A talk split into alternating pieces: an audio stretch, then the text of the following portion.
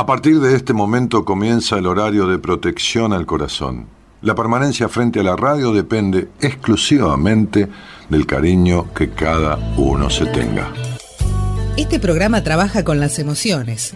Cualquier semejanza con la realidad es tu responsabilidad, ya que solo vos podrás afrontar lo que fuiste, lo que sos y lo que querés ser ante un imprevisto impacto con ciertas verdades que desconocías. Entendemos que quizás hayas estado huyendo demasiado. Es hora de dejar de escapar. Gracias por volar con buenas compañías.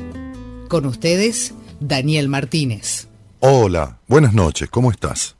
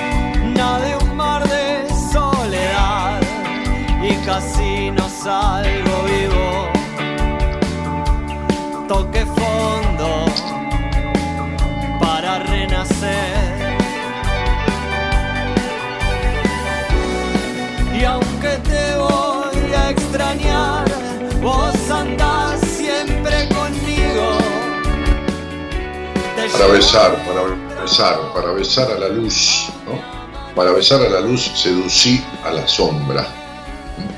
Para besar a la luz seducí a las sombras. Y, parece una, contradicción, una paradoja, una, situación absurda, ¿no? Que para llegar a la luz hay que estar en las sombras. Me hace acordar a la alegoría de la, caverna de Platón, ¿no? que es un, no, un mito, sino justamente una alegoría, este, en donde varios, eh, Platón le dice a uno de sus discípulos, dice, ¿qué pasaría si, si, si pusiéramos algunas personas en una caverna este, eh, sentadas, inmovilizadas, y no pudieran ver una a la otra, una a la de al lado, este, y, y desde atrás de ellas proyectáramos sobre la pared enfrente sombras, pusiéramos fuego, no había luz eléctrica en esa época, ¿no? Este, y proyectáramos sombras y estas personas vieran toda la vida sombras. Y entonces Platón seguía con su alocución y el discípulo escuchaba atentamente y le dijo, ¿y qué pasaría si una de esas personas pudiera salir de esa caverna un día y ver todo lo que hay afuera, la luz, las circunstancias, este, lo que el mundo exterior tiene, y luego volviera a la caverna y le contara a los demás lo que hay allí, ¿se lo creerían? Entonces a veces digo, ¿por qué esta cuestión de que uno le, comenta a una persona, le explica lo que hay afuera de su sombra, lo que ha visto toda su vida, que es una proyección de sombras. Y la persona, como me decía hoy un muchacho en Instagram, ¿no? y me dicen muchas personas, bueno, gracias Dani, a trabajar en ello. Y yo le pongo solo, imposible. Sí, mi cabeza nunca... Se, escapan rápidamente.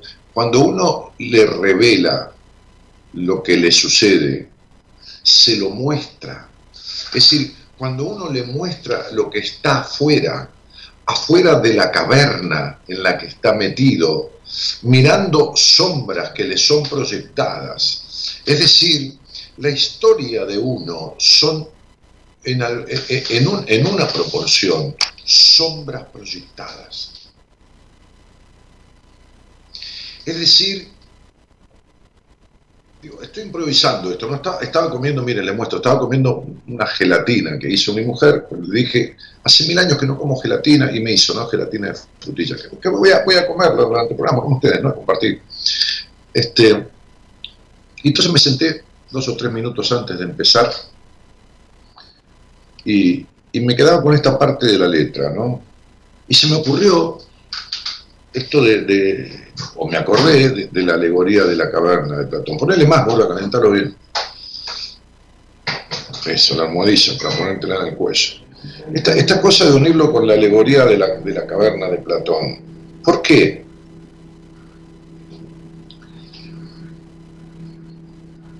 Porque la historia de un individuo se forma mayoritariamente con, los, con lo que los demás proyectan sobre él. es decir, las imágenes que proyectan. No, no, no imágenes, digo, no, no, no, la imagen del patodona, no, no, no, la imagen de, las nubes y el sol o de la casa con el arbolito. No, las imágenes serían las ideas, las imágenes. En la alegoría de la caverna de Platón, ¿no? este, este, lo, lo, que sucede lo que plantea Platón, me parece maravilloso, como, como el mito de Sísifo, ¿no? este, este que, es otra cuestión, ¿no? que tiene que ver con los dioses y todo esto, pero bueno, no importa. Este, lo que plantea Platón es que las personas van a creer solo en lo que ven en su mundo. Si el mundo es la oscuridad de una caverna y lo que ven toda su vida son sombras, como las sombras chinas, ¿vieron? Este, eh, esas figuras que se, que se forman con una luz y uno con las manos hace un animal, un pájaro, un esto, un perro, lo otro, bueno. Si, si lo que se le muestra es eso, lo que van a creer que, que el mundo es, es eso que se le muestra. El problema es que cuando alguien le muestra algo diferente, cuando alguien le dice, mira, eh, el mundo, la vida no es así, el mundo no es así, es otra cosa, no, no, no quieren escuchar, no, no, no quieren. Platón plantea, Platón plantea, pla, pla, plantea, ¿qué, pasaría si alguien viene y, le, y, se, sale de esa caverna, que se, se escapa, o viene alguien de afuera, entra y le cuenta, bueno, ¿saben qué? Es lo mismo que pasa con la política, es lo mismo que pasa con la historia de lo que los demás quieren creer. No, no, no. Miren, una vez eh, yo estaba, bueno, a mí me gustan mucho estas charlas de apertura porque voy a donde, a donde voy. Después a veces me cuesta, ustedes me ayudan, me cuesta volver, ¿no? Digo, ¿cómo vine a parar acá? Una vez, hace muchos años, cuando eh, un, presidente este, llamado Méndez, no, no decimos el nombre porque es medio mufa, pero digo, este, no era Méndez, Este, pero bueno, era muy similar. Este, eh,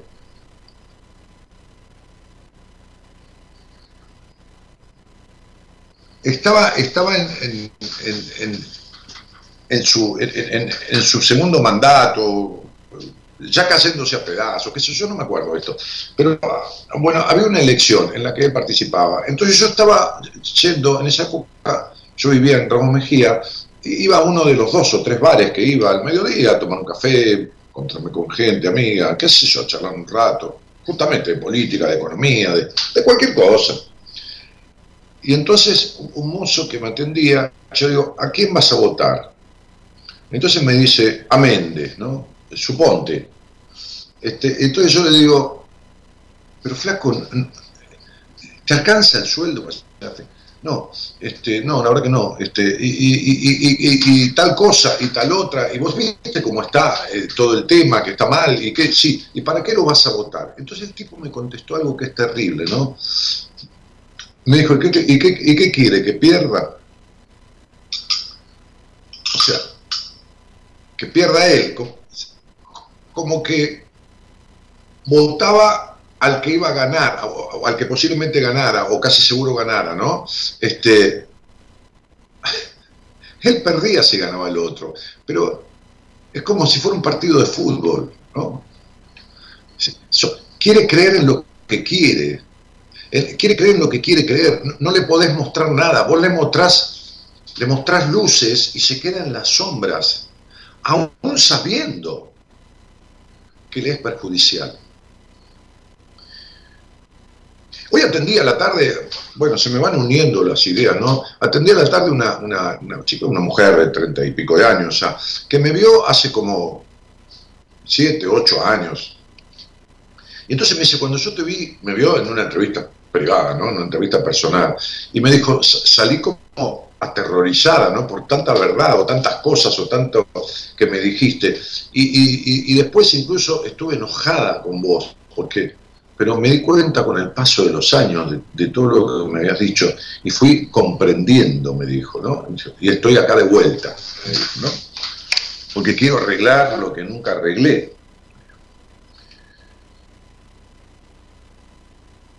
Miren, no mi verdad, yo no soy dueño de la verdad, pero la verdad asusta la verdad propia, la tuya, la tuya, la tuya, la de ustedes, la de cada uno, asusta a las personas. ¿Saben qué? Quieren que les diga una cosa de mí, que podría decirle muchas. Cuando yo estaba en, psicoterapia, cuando empezaron mis ataques de pánico, yo que había dicho que jamás en mi vida iba a ir un terapeuta, bueno, tuve que ir de rodillas, como cuento siempre, a hacer lo contrario de lo que siempre había dicho, porque la vida es así, uno, la vida te, te hace te, hace poner de rodillas a lo que vos levantaste soberbio, y te hace falta que digas yo nunca tal cosa, yo nunca tal otra, para que lo termines haciendo. Miren, yo estuve meses en terapia.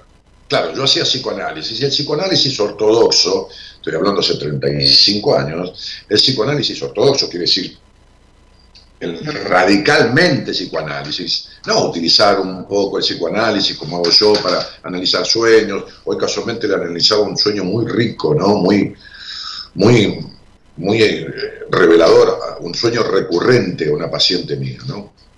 Este, no, no, el psicoanálisis de diván y con, todas las leyes, ¿no? De cuatro sesiones por semana. Yo estuve seis meses porque el psicoanálisis todo trabaja, el terapeuta trabaja con lo que el paciente lleva. Difícil, le da alguna pequeña devolución, lo deja hablar, lo deja asociar libremente. Es más, uno ni se mira cara a cara con el terapeuta. Para lo que Freud decía es la asociación libre. Si yo estoy mirando a la cara con alguien y hago un gesto así, por ejemplo, el otro dice, uy, ¿qué pasa? Este, tendré algo grave. Entonces, el hecho de estar recostado en un diván yo a veces he hecho con alguna paciente o con algún paciente una sesión eh, psicoanalítica, es decir, se acostó en un sillón, yo tengo un sillón grande en mi consultorio, y yo me senté atrás, al costado, hacia atrás, un costado para que no me vea, y ahí el otro habla y yo hablo. Pues muy bien. Se llama asociación libre, es decir, para que nada del terapeuta, que de la cara, la camisa, la cadena, el gesto interrumpa la libre asociación del paciente. Bueno, eso es psicoanálisis y psicoanálisis. Bien. Y la otra cosa que es psicoanálisis, psicoanálisis, que el, terapeuta que utiliza el psicoanálisis, verdaderamente el psicoanálisis, interviene, pero no mucho. ¿Eh? Va dando una evolución, un poco, lo deja y que... Yo estuve seis meses hablando de mi miedo a morirme. Seis meses hablando de mi miedo a morirme, de que me dolía acá, que me dolía allá, que tenía, que tenía una, una mancha rosa así que me salía, que se lo de los nervios, ¿no? Una, erupción, si no era sida, que, tenía diarrea, si no sería cáncer en el estómago, que, que, a veces iba en el auto y, la cadenita que tenía este, me, agarraba un pelito del pecho y me tiraba y me confundía con que era un infarto. O sea, eso, esto que les estoy diciendo, ¿verdad? Que aunque te les suene ridículo, es, lo que un ataque de pánico y una fobia hipocondríaca causa. ¿Por qué? seis meses hablando de esto y no queriendo hablar más de nada. Porque es tapar, es no querer. Porque aunque uno sufra, se queda con el sufrimiento conocido, no quiere las verdades, no quiere las verdades. Entonces, digo, hoy estaba, hoy estaba, hoy estaba, estoy tentado con la, con la gelatina, ¿eh? bueno, hoy estaba, total no hay que masticar, esto se deshace hablando con una, con una en una entrevista de, las que, yo doy, ¿no? una entrevista personal, que duró una hora, ¿no? estaba hablando con alguien del exterior, del exterior, exterior, lejísimo, de un continente lejano. Y entonces, este, cuando empecé a hablar de su infancia, se me que había hecho muchos trabajos y que gracias a eso, trabajos terapéuticos, que acá eh, había logrado fortalecer su autoestima, su autoesto y su, qué sé yo, este, que otro auto. Bah, fenómeno. Entonces, bueno, está bien, pero acá estamos, algo la trae, ¿no? Bueno, entonces empecé a profundizar un poco. Bueno, profundizar un poco.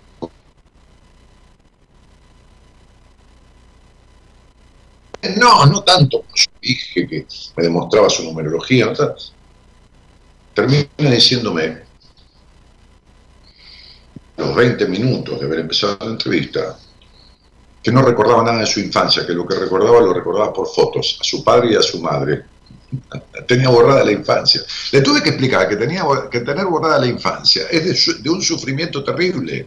No, no porque se había dado un golpe, había, se había enfermado, lo había operado el cerebro, no, nada, nada. Después empezamos a tironear del hilo y empezaron a aparecer algunos recuerditos de la infancia. Empezaron a aparecer cuestiones de una religión ortodoxa dentro de la familia, empezaron a aparecer un montón de cuestiones. Claro, entonces llegamos a la deducción de que lo que ella creía que había arreglado no lo había arreglado nunca, porque había sombras de su historia. Entonces muchas veces yo veo a alguien, o, en Instagram lanzo una consigna y empiezo a contestar a un montón de personas, porque no puedo contestar todo, porque hay 300, 400, 500 devoluciones. Y le digo a alguien algo y me dice, Daniel, es verdad que sos un genio, que esto, hoy, hoy, una mujer me dice, yo no puedo creer lo que vos me dijiste, ¿no? Pero ¿de dónde lo sacaste? De nada, no me puso ni la fecha, creo, nada. ¿De dónde lo sacaste? Que esto, que lo otro, que acá, no, puedo creer, no, no, estaba asombrada, me contestaba ahí. Y entonces me dice, ah, este, este, cuando le, le di un par de, mensajes de unos segundos eh, hablados, me dice, ¿tenés algún terapeuta por acá, por mi ciudad, que me pueda servir? Pues yo justamente le, decía que da mil vueltas en la vida para todo, para estar siempre en el mismo lugar, ¿no? Y, no, y no resolver nada. Y le dije, ¿para qué querés un terapeuta en tu ciudad? Yo atiendo gente desde Australia hasta Estados Unidos. Los terapeutas de mi equipo también. Hay pandemia hace dos años. Yo empecé a atender a distancia hace 10, 11 años cuando ni se hablaba de atender a distancia. Y los terapeutas comentan, pero ah, cuando empezó la pandemia todo el mundo tuvo que atender a distancia. ¿Para qué querés dar una vuelta más? ¿Para qué me pedís a alguien en la ciudad? Bueno, todo, todo eso que no es que el otro esté mintiéndome, todo eso son mentiras, es quedarse en las sombras. Y para llegar a la luz, como dice la canción, para besar a la luz, tenés que seducir a las sombras. Cuando uno seduce a alguien es porque lo atrae, lo seduce. Bueno, tenés que atraer a la sombra para ponerle luz. Porque la oscuridad no es otra cosa que ausencia de luz. Ay, está todo oscuro. Bueno, prendes ahora la, linterna del celular, bueno, en fin. Este, y listo, se acabó la oscuridad. Es ausencia de luz. Es ausencia de luz. Entonces, si vos pones luz, desaparece la oscuridad de tu vida. Pero no es luz del pastor evangélico, hermano, se ha hecho la luz, has visto la luz, hermano. No, no, no, es otra, otra luz, otra. No, este, este. Decíamos en el posteo, la oscuridad del presente son reflejos de la falta de luz en el pasado. La oscuridad del presente son reflejos, ¿eh? es reflejo, las oscuridades del presente en plural, son reflejos de la falta de luz del pasado. El crecimiento personal, el equilibrio y el bienestar dependen de nuestra capacidad de traer a la luz nuestras sombras. O sea, el compost ¿Qué es el compost? La mierda, la tierra negra, lo, que hace crecer. La mierda esa es la que ayuda a crecer a la planta y salir a la luz. El compost de mi flor, dice la canción, este, soy un, ¿cómo se llama la canción, Gerardo? Ah, del pelado Cordero. Bah, este, ¿qué, habita en la oscuridad? ¿Por qué, tenés, ¿Por qué hay tanta resistencia? ¿A qué se le teme? ¿No? Espero a la medianoche en buenas compañías. ¿Por qué las personas van a terapia y durante años no hablan de su intimidad? ¿Por qué van a terapia y ocultan un abuso sexual? ¿Por qué van a terapia y ocultan, ocultan, se quedan en la oscuridad? Entre que los terapeutas no preguntan, no perciben y que el paciente no dice, entonces se suceden años de terapia o años de videodecodificaciones y constelaciones y todo, que sirve, pero no alcanza para nada. No alcanza para nada. Digo, ¿sirve el chocolate para hacer una torta? Pero claro que sirve el chocolate para hacer una torta, pero hace falta harina, hace falta queso azúcar o edulcorante, hace falta horno, hace falta ingredientes básicos, elementales. Hace falta levadura que hace crecer, que saca a, la, receta del aplastamiento, si no la torta sale aplastada. Y la levadura hace crecer. Bien, hace falta crecer, despegarse del piso, del subsuelo, del sótano, de las sombras. Hace falta eso no hay vida, sino y las personas tienen miedo a la verdad. Pero no a la verdad del otro, a la verdad propia, no a las sombras que le fueron mostradas en la caverna de Platón de su vida, cuando, cuando solo eras lo que te mostraban, como pasó a mí, como pasó a todos, en algunos aspectos. Algunos más peor, a otros menos peor, algunos más suave, otros menos suave, pero a todos nos quedó algo por aprender, a todos. Y entonces uno se resiste. Y las resistencias a las verdades son la exigencia, la perfección, la necesidad de aprobación, las fobias. Hoy una, una, psicóloga de mi equipo me decía, Daniel, este, te tengo que pedir un, muy buen psiquiatra, me decía, ¿no? Porque tengo una amiga en una ciudad del país que tiene fobias y ataques de pánico y no quiere, quiere la pastilla mágica, ¿no? Quiere que lo, entonces yo por lo menos no, no, no estoy de acuerdo con eso, me dice, pero ella es grande y decide y tendrá que convencerse por su cuenta, ella quiere que le den la pastilla milagrosa, que toma esa pastilla y, todo y se le va el ataque pánico, se le va todo. ¿no? Y le dije, mira, yo tengo un amigo personal, un alguien que, tiene que ver con mi equipo, un alguien muy, querido por nosotros, por mi mujer y por mí, que incluso fue padrino, uno de los padrinos de nuestro casamiento, que hubo bueno, este, cuatro, ¿no? Este, entre padrinos y madrinas, este, que es un tipo capo, capo, capo, capo en psiquiatría, en psicoanálisis, que ha, disertado en varios, en varios este, congresos internacionales en el exterior, Alemania, Inglaterra, qué sé yo, Cuba, España, este, pero ¿sabes qué va a pasar? Le dije, que cuando tu amiga lo llame, él la va a escuchar, va a ver sus dolencias, va a ver, no, ningún problema. Para él es muy simple lo de tu amiga, ataque de pánico, pero va a ver qué hay detrás de los ataques de pánico un poco y le va a decir, bueno, mira, yo creo que habría que darte alguna medicación para sostener, bajar la ansiedad, que esto y que lo otro. ¿Me podés dar el nombre y el teléfono de tu terapeuta?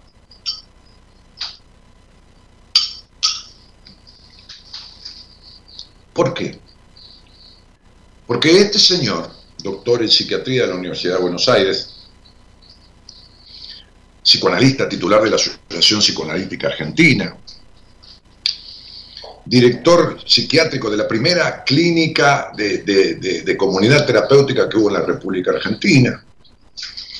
Bueno, tiene todos los títulos y pergaminos que se te dé la gana. No te medica ni una aspirina si vos no estás en terapia. ¿Por qué? Porque es muy simple porque la medicación ayuda, pero no resuelve. Por eso yo le dije la terapeuta de mi equipo, la psicóloga de mi equipo, le dije, no te puedo ayudar en tu pedido, porque nunca la va a medicar si no hace terapia. un señor que se llamaba Sigmund Freud, que fue un capo, por más que haya muchos giles que lo denostan. Como hubo otro capo, Víctor Frankl, como hubo otro capo, Carl Roger, como hubo, bueno, no importa, este, como, lo es Hedinger en constelaciones familiares. Este, y Freud decía, ni todos los medicamentos del mundo superan a lo que algunas palabras con conocimiento sean amorosamente dichas. Y amorosamente dichas es cuidando el alma del paciente, la psiquis del paciente. Amorosamente dichas es con dulzura o con firmeza. Amorosamente dichas es desde la lealtad. Entonces, jamás yo tendría en mi equipo, nunca jamás, un psiquiatra que se dedicara a dar química y tirar recetas una tras otra, todos los meses una receta, sin enviar al paciente a psicoterapia. Entonces digo, esta señora que quiere un psiquiatra que le dé pastillas y le arregle el problema de las fobias y todo lo demás, no quiere ir a las sombras de su vida. No quiere hablar de nada. Es como una persona que dice, mira, yo no voy a terapia porque fui dos o tres veces y a mí me hace llorar. ¿Cómo te hace llorar? Nadie llora si no tiene tristeza adentro. ¿Qué, qué el llorar? El terapeuta que te, retuerce la oreja, que te hace llorar, ¿no? Te tira el pelo, ¿no? Te quema con un cigarrillo, ¿qué, te hace llorar?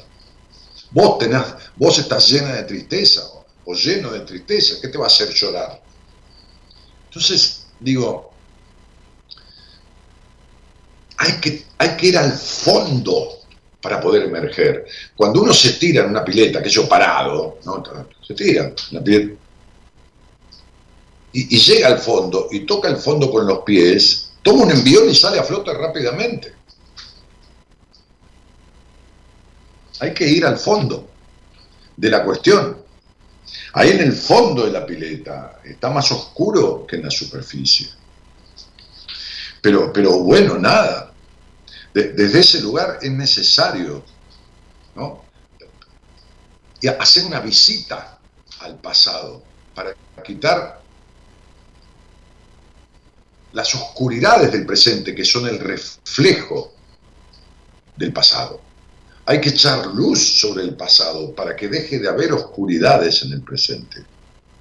Esto es fundamental. Ah, soy mi soberano, se llama el tema. Este, la canción, que la hemos pasado, este, en donde habla, él habla del compost, ¿no? el compost de mi flor, la podredumbre, ¿no? desde ahí es el compost, desde ahí es donde crece, ¿no? Este, es necesario sanar las miserias, como dice la canción que abre la semana de Buenas Compañías. Es necesario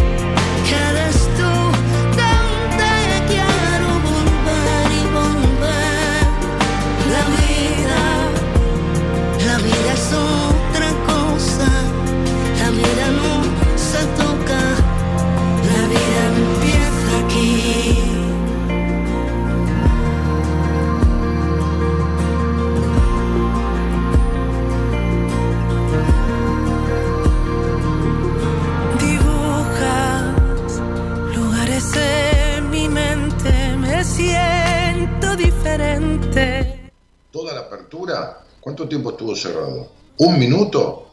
Me pusiste un minuto. ¿Un minuto? Sí. Ah, no es nada entonces. Vamos, vamos. Dale. Ya estamos de vuelta. La vida, la vida es otra cosa. Amaneces en el sur de mis sentidos. Eres dueño de todos mis desvaríos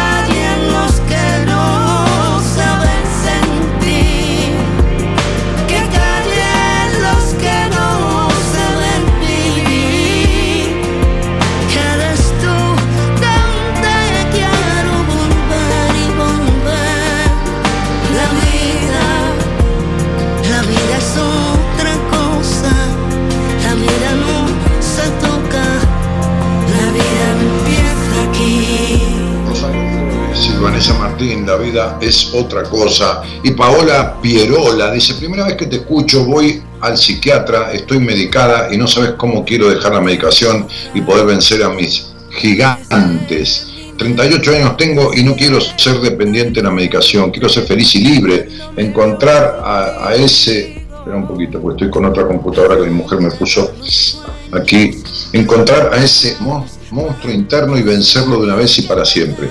Bueno, Paola, si querés salir al aire, este, no hace falta tener antigüedad aquí para hablar conmigo, y, vemos por qué vas al psiquiatra y cuál es tu, afectación emocional, este, tus síntomas, y vemos de dónde viene y cuál es tu monstruo. ¿Qué te parece? Mientras yo como gelatina.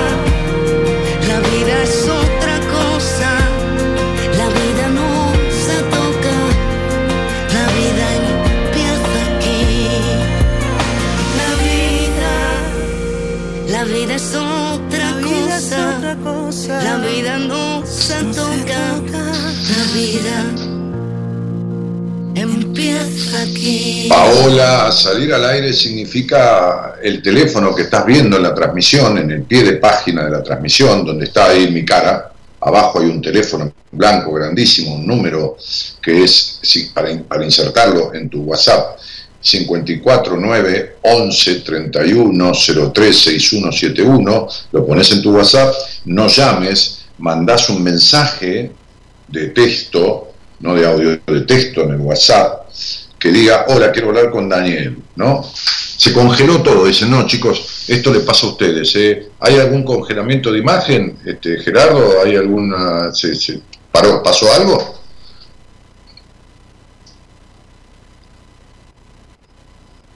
¿Estás escuchando, Gerardo, ahí? Hay un llamado, pero, pero ¿se congeló la imagen o algo o, o es un problema de las personas que están, algunos que están ahí?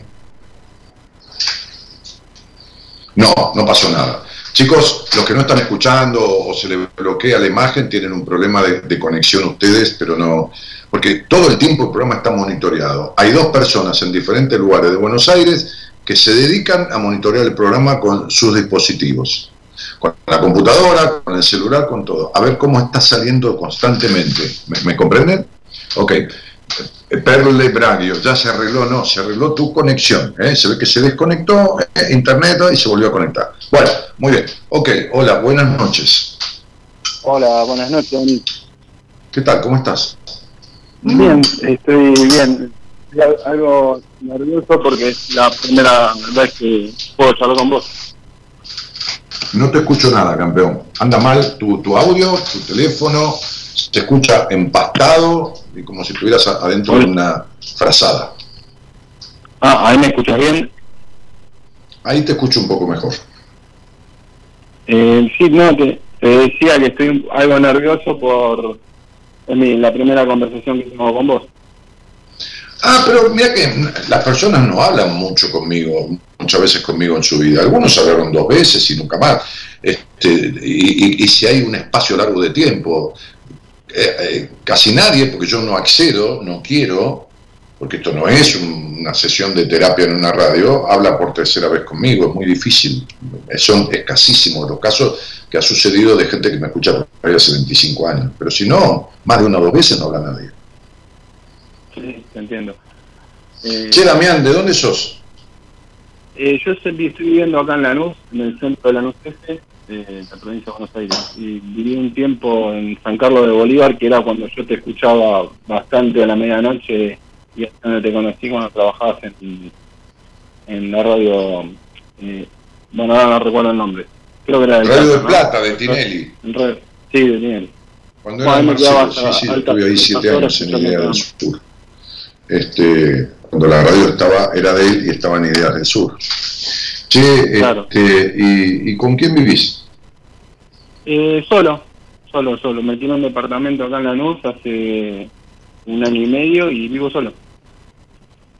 ¿Y a qué te dedicas? Eh, trabajo hoy por hoy en el mercado central, estoy en la parte de ventas y actualmente he trabajado un tiempo en una empresa de IBES en Bolívar, en la cual renuncié hace una cuestión de cinco años, me vine acá y estoy trabajando acá en, en el conurbano.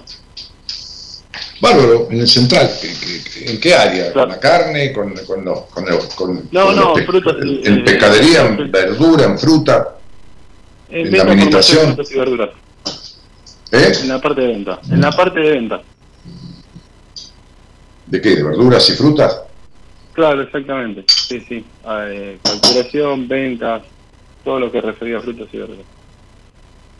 Las cargas, sí, las cargas no. Este, y, y, y, dónde está la familia que te trajo al mundo? La, mi familia, bueno, mi papá falleció hace dos años. Mi mamá falleció cuando estaba a punto de cumplir 17 años. Eh, uh -huh. Con mis dos hermanas estamos distanciados. Después del fallecimiento de mi papá no nos hablamos. O sea, decidimos uh -huh. cortar tipo de relación. Mi hermano vive en Guernica, con el cual tengo una muy buena relación, mi hermano mayor. Eh, Ezequiel, que es el mellizo de Antonella, mi hermano, eh, está internado por un problema de adicción a las drogas. En a las drogas. Fíjate que si vos me escuchás, y me has escuchado varias veces, casi nunca yo pregunto dónde está la familia que te trajo al mundo. Es una pregunta que no hice casi nunca en mi vida, o nunca. Y fíjate por qué te lo pregunté. Están muertos los viejos, no te hablas con tus hermanas, hay un pibe ahí que está adicto a la droga, tiene relación con un hermano. Bueno, la familia es algo que uno no elige. O sea, la familia de uno verdadera es la que uno elige en la vida. Lo demás son parentescos, ¿no? Pero como, como suelo decir, el parentesco no, el, parentesco no da familia. No tiene nada que ver ser hijo de o padre de con, con- con ser familia, ¿no? Pero bueno, no importa, es decir, era una pregunta porque, qué sé yo, me apareció esa pregunta, llamarle H. Che, Damián, ¿y qué te trae a, a- hablar conmigo? ¿Algún motivo en particular? Eh, mira, siempre me interesó mucho hablar con vos. Quería hablar varios temas. Es más, solicité una, una entrevista, mandé un mail hoy a, a- la- al correo electrónico tuyo. Y siempre tuve muchas ganas de charlar con vos, porque me pareces un- una persona que, que tiene un amplio conocimiento y bastante sabiduría, a mi entender. Y realmente ayer tuve un colapso nervioso. Eh, sentí que, que me faltaba el aire. Creo que fue algo que que necesitaba hablar. Me, re- me reuní ayer con mi hermano y mi cuñada y les conté un problema que tengo.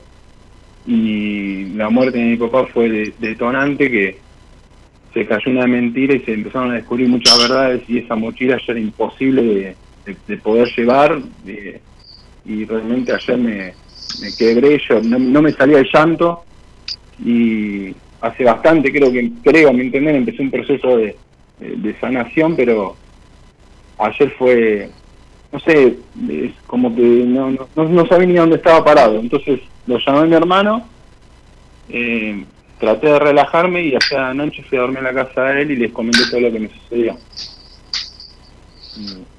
Y, bueno, De, de- de lo que te sucedió después de la muerte de tu padre.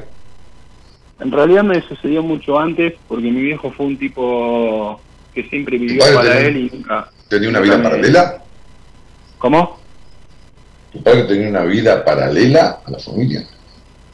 No, que yo que yo tenga entendido no, pero él siempre fue muy muy autoritario, muy eh, Muy rígido. con una sí rígido es, es poco. Sí, sí, rígido en el sentido de, como digo, suelo decir yo, un general nazi. claro, sí, sí, porque aparte si fuera que vivió para él también, eh, pero creo que ni para él vivió, que eh, no, es que lo odie, pero me cuesta mucho perdonarme y ese dolor es eh, es muy muy difícil viste de, transitarlo entonces me provoca a mí auto, au- autoboicotearme cuando comienzo a estar bien y cuando estoy mal ¿Y, qué- y quién dijo, ¿Y quién dijo que empezaste un proceso de sanación? ¿Qué significa para vos empezar un proceso de sanación? Porque es una frase que suena muy linda y que escucho a mucha gente. Estoy en un proceso de sanación, pero ¿qué es eso? Porque a mí no me... Viste, es como que, es como, como que no me alcanza. ¿viste? No, no, no sé por No. qué no me, no, no me es suficiente.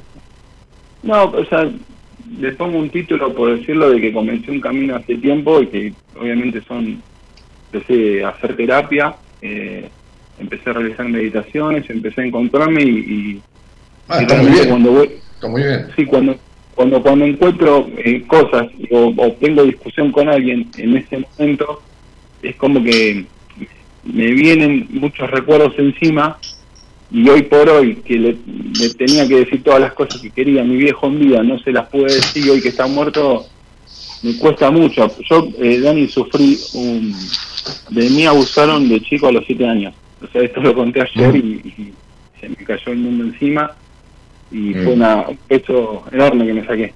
Y eh, yo no sé si se enteraban o no se enteraban en mi familia cuando lo conté, porque yo eh, a los siete años atajaba en el Club Loma Social de acá, de una cancha de parque fútbol. Entonces eh, era arquero y para atajar bien, el muchacho me había puesto... Se te va la voz, negro, se te va la voz, se te, se te deja de escuchar, se va y viene, ¿viste? Ah, ¿ahí me escuchas bien? Fíjate, Sí, quédate ahí, quédate con, la, con, la, con el teléfono ahí cerca de la boca. Entonces, este, mira, yo te voy a decir esto, Damián, este, yo sé a dónde vas, te imaginás, vos me conoces. Ningún abuso tuyo, sea el que haya sido, tiene la significancia que tiene el abuso vivido durante toda tu vida de manos de tu padre en un hogar con un tipo enfermo, psicópata y golpeador. Ese abuso sexual tuyo, que es un poco más de la falta de protección de, la familia en la que te criaste, de una madre que fue abusada sexualmente, de un padre que es muy posible que lo haya sido, pero eh, la, violencia ejercida en ese hogar, en, donde tu madre también era una manejadora, te aclaro, porque como, como víctima, como víctima, este, manipulaba, ¿no? Siempre se necesita un, alguien con voluntad de ser esclavo para que haya alguien que pueda ser un amo, ¿no? Si, si, no, hay, si no hay un esclavo, no puede haber un amo. Entonces era, era, era un, un, vínculo perverso el de tus padres, perverso psicológicamente perverso. Entonces, este, yo, yo sé esto que, que vos padeciste y yo sé que conscientemente esto te pesa, pero si yo te tengo que decir en qué porcentaje influye en, los conflictos de tu vida ese abuso físico con respecto a lo que en tu subconsciente te tenés metido de toda la mierda en las oscuridades de tu hogar, que era un hogar oscuro y gris, madre insufrida, melancólica, dramática, padre que no existió, porque está tu padre desdibujado, fue una gran decepción en tu vida y tenés un profundo resentimiento con tu padre bueno, este, de, de, 0 a 10, tu, tu, abuso físico influye 1 y 9 influye el hogar. Aunque vos le des, y yo te lo entiendo, a ese abuso físico, toda una implicación y toda una, una, una carga. Pero esa carga que le das al abuso físico es más por la influencia del otro abuso que vos no magnificaste o, no dimensionaste en la magnitud que tiene, que por la importancia que tuvo ese abuso que es atroz y que hay que agarrarle un tipo y, juzgarlo y pegarle un tiro, o sea, como digo siempre, como en China, ¿viste? te pegan un tiro y le cobran la bala a la familia del abusador, punto, chao, ya está, hay que matarlo y se terminó, chao, hasta luego.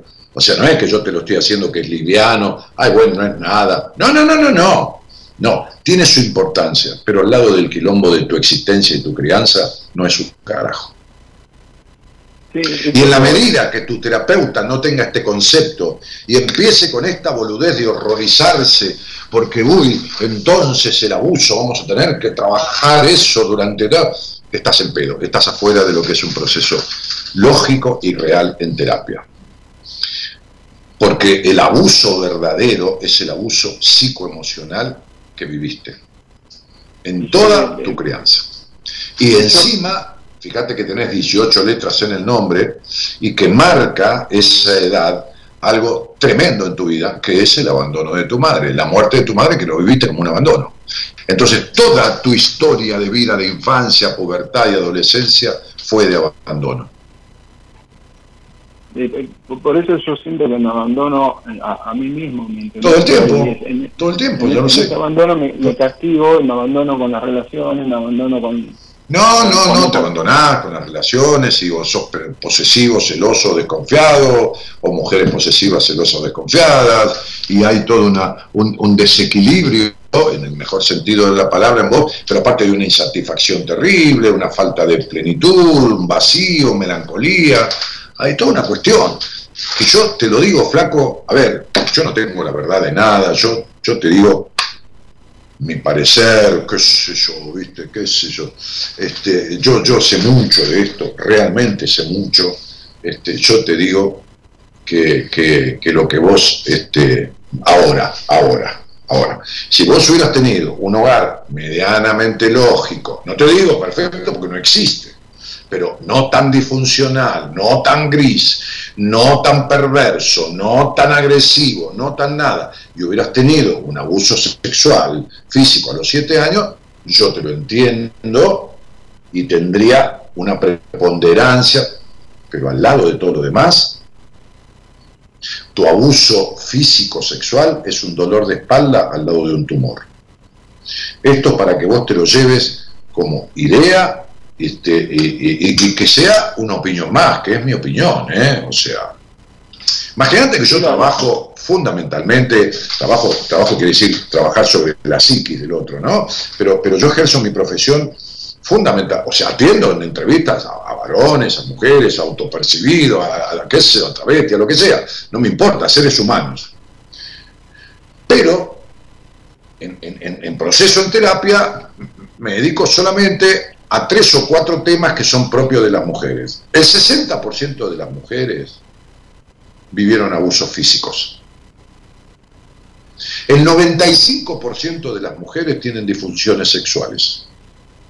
El 95% de las mujeres tienen disfunciones sexuales, que provienen de un montón de factores de su crianza y que le causan profundas melancolías, vínculos de mierda, desazones, este, depresiones y un montón de cosas. Y el 35% de los hombres fueron abusados sexualmente, de los varones. Esto no quiere decir que, eh, que, que, ¿cómo se llama? Este, que, que, esté bien, porque le pasa mucho. No, no, no, no, no.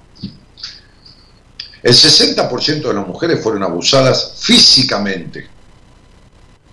Por golpes, por, por, por golpes, por, por, por, acciones de abuso físico, de intrusión en el cuerpo de la niña, por, por, un montón de cosas. Y el 95% fueron abusadas entre física y emocionalmente.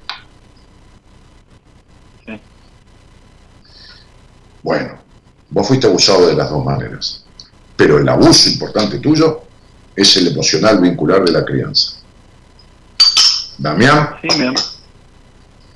vos, tenés que, vos tenés que trabajar eso en tu terapia. Eso. Sí, el, otro día, cuando, o sea, yo el, lunes cuando hicimos terapia, que mañana vuelvo a tener otra sesión, eh, estuvimos hablando de lo difícil que es estar Damián con Damián. Sí, eh, pero vos recién empezás terapia, ¿no? No, no, hace dos años que estoy haciendo. ¿Y por qué vas a tener dos sesiones en una semana? Que está muy bien, puedes tener cuatro, no hay problema, pero ¿por qué dos sesiones? ¿Estás con mucha carga de ansiedad? Sí, sí, porque yo o sea, tuve una discusión, el 24 fue mi cumpleaños y mi novia me, me había comprado la torta y demás cosas y la verdad que yo estaba estaba mal, estaba bastante triste y tuvimos una discusión y bueno, yo realmente me, me, fui enojado. mira, eh, vos vivís discutiendo. Vos estás peleado con la vida. Vos sos un tipo insatisfecho totalmente. Mandante totalmente.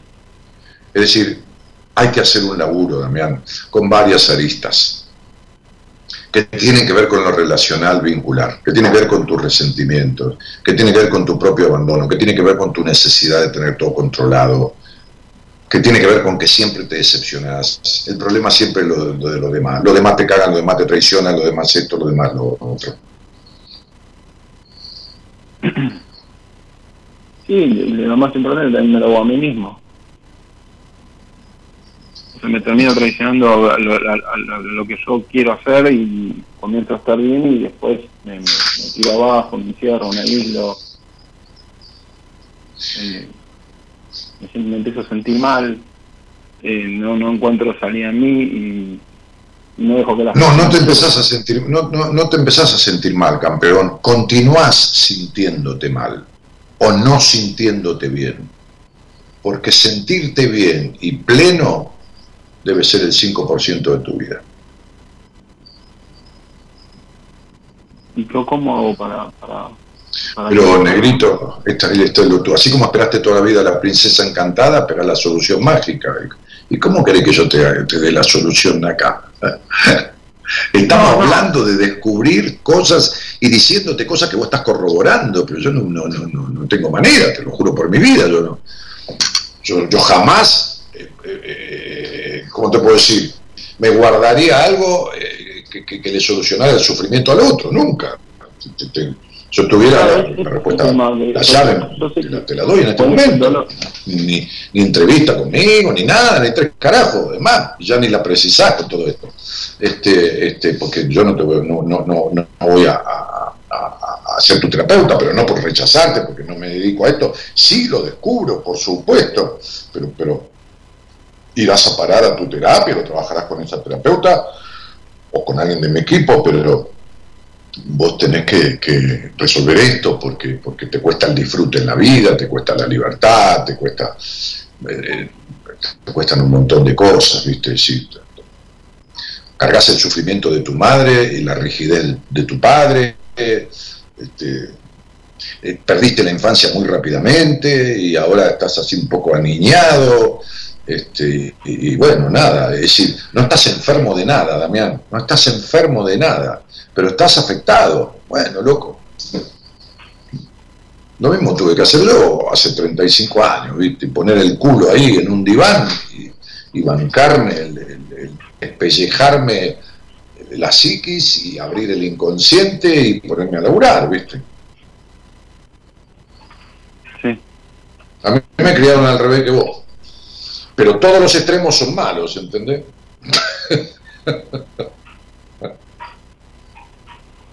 ¿Entendés? Se, se, se, cortó, a mí no te llegué a escuchar, disculpa. Que a mí me criaron igual que vos.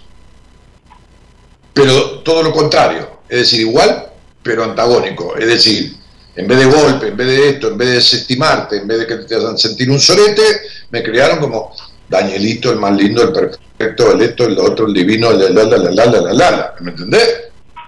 Sí. Bueno, y, jode también, pero no, no le echo la culpa a mi madre ni a mi padre, por favor, nada. Eh, me quedaron cosas por resolver, bajar de, ese pedestal donde me habían subido, este, y, a vos te toca subir, y a mí me tocó bajar, y a cada uno lo suyo, a cada chancho su San Martín, y, bueno, nada, flaco. Así que este, el secreto es un trabajo en terapia, pelarte el culo ahí, poner la cabeza, poner el alma, ¿entendés? Este, y, trabajar lo que tiene que ver con, con vos y vos mismo, este, y reparar estas cosas porque mientras te sigas haciendo lo mismo que te hicieron, te maltrates, te de esto, te lo otro, ¿qué le vamos a echar la culpa a tu papá y a tu mamá? O sea, me decís que me tengo que dar más amor propio y hacerme cargo. Pero negro, vos, tenías, vos estabas festejando el cumpleaños y te lo cagaste vos, o, o te crees que te lo cagó tu novia el cumpleaños. No, no, no, me terminé cagando yo por, por, por toda la trascendencia. Bueno, siempre claro. problemas eran los más importantes y, y demás. Está claro, ¿sabés que sos un insatisfecho total? ¿Sabés ¿Eh? que siempre te falta algo y no importa lo que consigas, siempre sentís que nada es suficiente y nada te dio la felicidad que esperabas que te iba a dar. ¿Lo sabés eso? No, te escuché ese corto, disculpa. ¿Sabés que nada es suficiente en la vida? Porque por más que consigas lo que querés, nunca te da la felicidad que esperabas que te iba a dar. ¿Lo sabés eso? ¿Que te pasa eso? Sé, que, me, sé que me lo tengo que dar yo, pero me, me cuesta. No, bueno, bueno, no me estás entendiendo, Damián. ¿Sabés que tenés un vacío existencial que nada te lo llena? ¿Lo sabés? No me digas que te tenés que dar nada. Sacá la teoría, que no sirve para una mierda.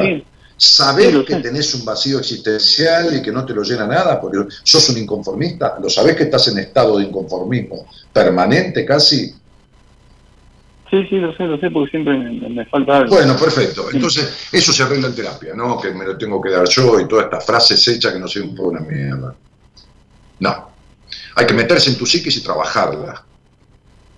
Y porque nada te deja conforme del todo, ni la charla conmigo, ni esto, nada, absolutamente nada.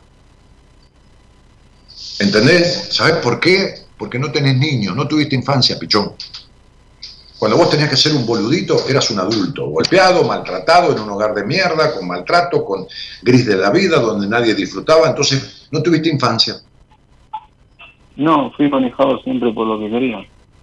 Y bueno, y entonces seguís haciendo lo mismo, lo, tenés cagando a Damiancito, no lo dejás ser libre, al nene tuyo. ¿Entendés? Sí, te entiendo. Ok. Sí, te entiendo. Entonces, si me entendés, está logrado el objetivo, porque yo sanártelo no puedo. Esto es una charla radial, demasiado que descubrimos. Entonces, seguí tu trabajo en terapia y si estás tres o cuatro meses, cinco, y no sentís ningún cambio, entonces andá urgente porque no sirve el terapeuta. Sí, sí, sí, es así como vos lo estás diciendo. Lo que pasa es que cuando comenzás a hablarlo es como que me, me, provoca ese dolor y ese vacío vuelve y, y digo, no, El vacío tengo no que cambiar. nunca, Damián. Es recurrente. Damián, ¿me entendiste lo que te dije? Pues si no, no terminamos nunca. Vos vas a seguir este programa y el que viene y el otro. Porque nada te llena nunca. Si pasaron cuatro o cinco meses de tu terapia y estás igual recurrentemente, andate porque el terapeuta no sirve. Sí, lo, lo leí en uno de tus libros también que habías dicho eso. Y, y sí, es así. ¿no? Damián, ¿me entendiste? Sí, sí, si no, si en, el, en el lapso del tiempo no, no hay un cambio en mí, tengo que recurrir a otro terapeuta. Exactamente. Como si llevas el auto al mecánico y sigue fallando. Bueno, entonces hay que llevarlo al otro mecánico. Sí, ¿Cuánto hace que estás en terapia? Dos años van a ser. Bueno, listo. Estás igual que siempre, ¿no es así, no? Sí, sí, últimamente sí, sí, tuve unos altibajos, pero en el, en el fondo, en el fondo sé que estoy igual. Bueno, cuando el alumno no supera al maestro, no sirve el alumno, pero tampoco el maestro. Entonces no están sirviendo ambos para generar una alianza terapéutica, ni siquiera una relación. Porque la, psicoterapia debe ser un vínculo de alianza, uno se alía para potenciar, no para quedar igual o disminuir. Si yo en una sociedad y con un amigo ponemos la mitad de la guita cada uno, es para lograr un objetivo que solo no podemos lograr. No es para que no nos alcance y no, tampoco podamos poner en el negocio. Entonces, este, esta relación terapéutica no llegó ni a ser un vínculo ni a ser una alianza. Dos años para estar igual es estar peor. ¿Entendés? Porque si uno durante dos años está igual que como estaba, empeoró, no está igual. ¿Queda claro? Sí, sí es, es- es- es el tema. A veces algo me sucede que es que creo, como me cuesta decir que no en muchas cosas, es, digo no. Dami, Eh, Dami, Dami, Sí. te mando un abrazo. Te mando un abrazo. Fue suficiente. una- un abrazo, Dani, muchas gracias. Chao, campeón.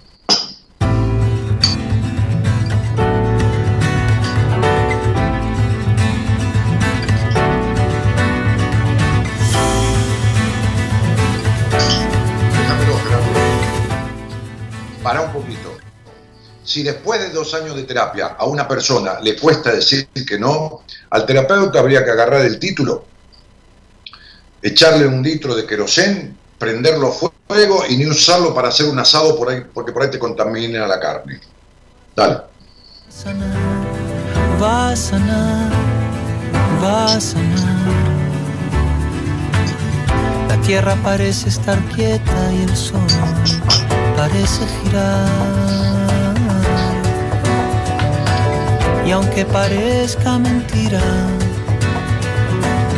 tu corazón va a sanar, va a sanar, va a sanar y va a volver a quebrarse mientras le toque pulsar.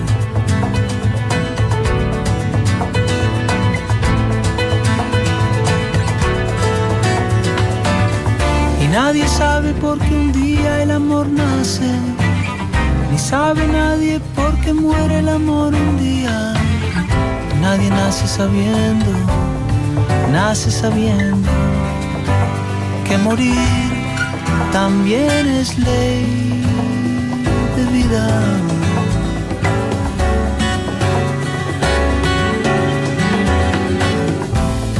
Así como cuando enfríe, van a volver a pasar.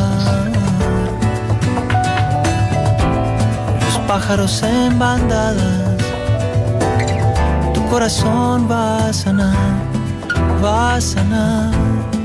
Y Perlé Bragio dice en el, en el posteo, yo vamos a hablar con Daniel, siempre me enseñó tanto. Mira, yo te puedo haber enseñado, pero vos no aprendiste nada. Pero nada de nada, ¿eh? Tenés una foto de espaldas en tu, en tu, en tu perfil. Y no me lo justifiques con nada, ¿eh? Estás de espaldas a la vida. Yo te puedo haber enseñado, pero vos no aprendiste nada. mientras le toque pulsar.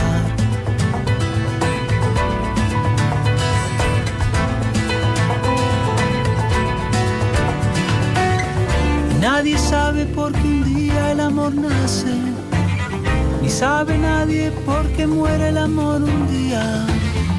Nadie nace sabiendo, nace sabiendo que morir también es ley de vida. También es ley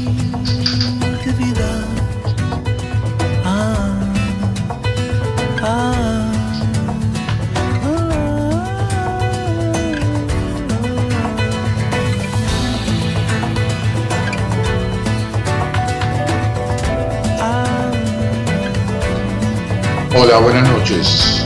Hola, ¿Quién buenas. canta esto? Trailer, ¿quién no canta? Está me- media depresiva esta canción. Es un Eh. tipo ciclotímico el que canta, el que hizo esta canción.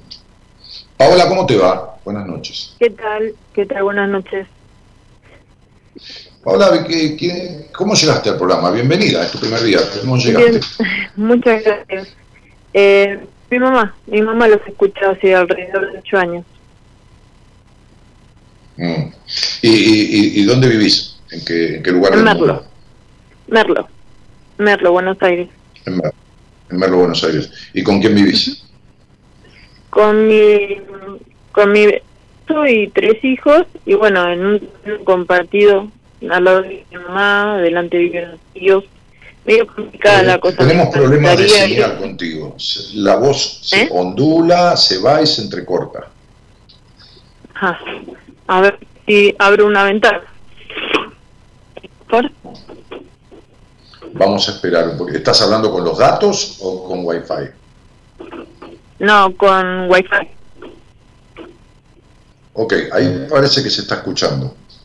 Ah, Entonces, bueno, bueno. di- dijiste con tu bebito y tres hijos, no, no entendí, o entendí Mi mal. marido, mi marido y tres hijos.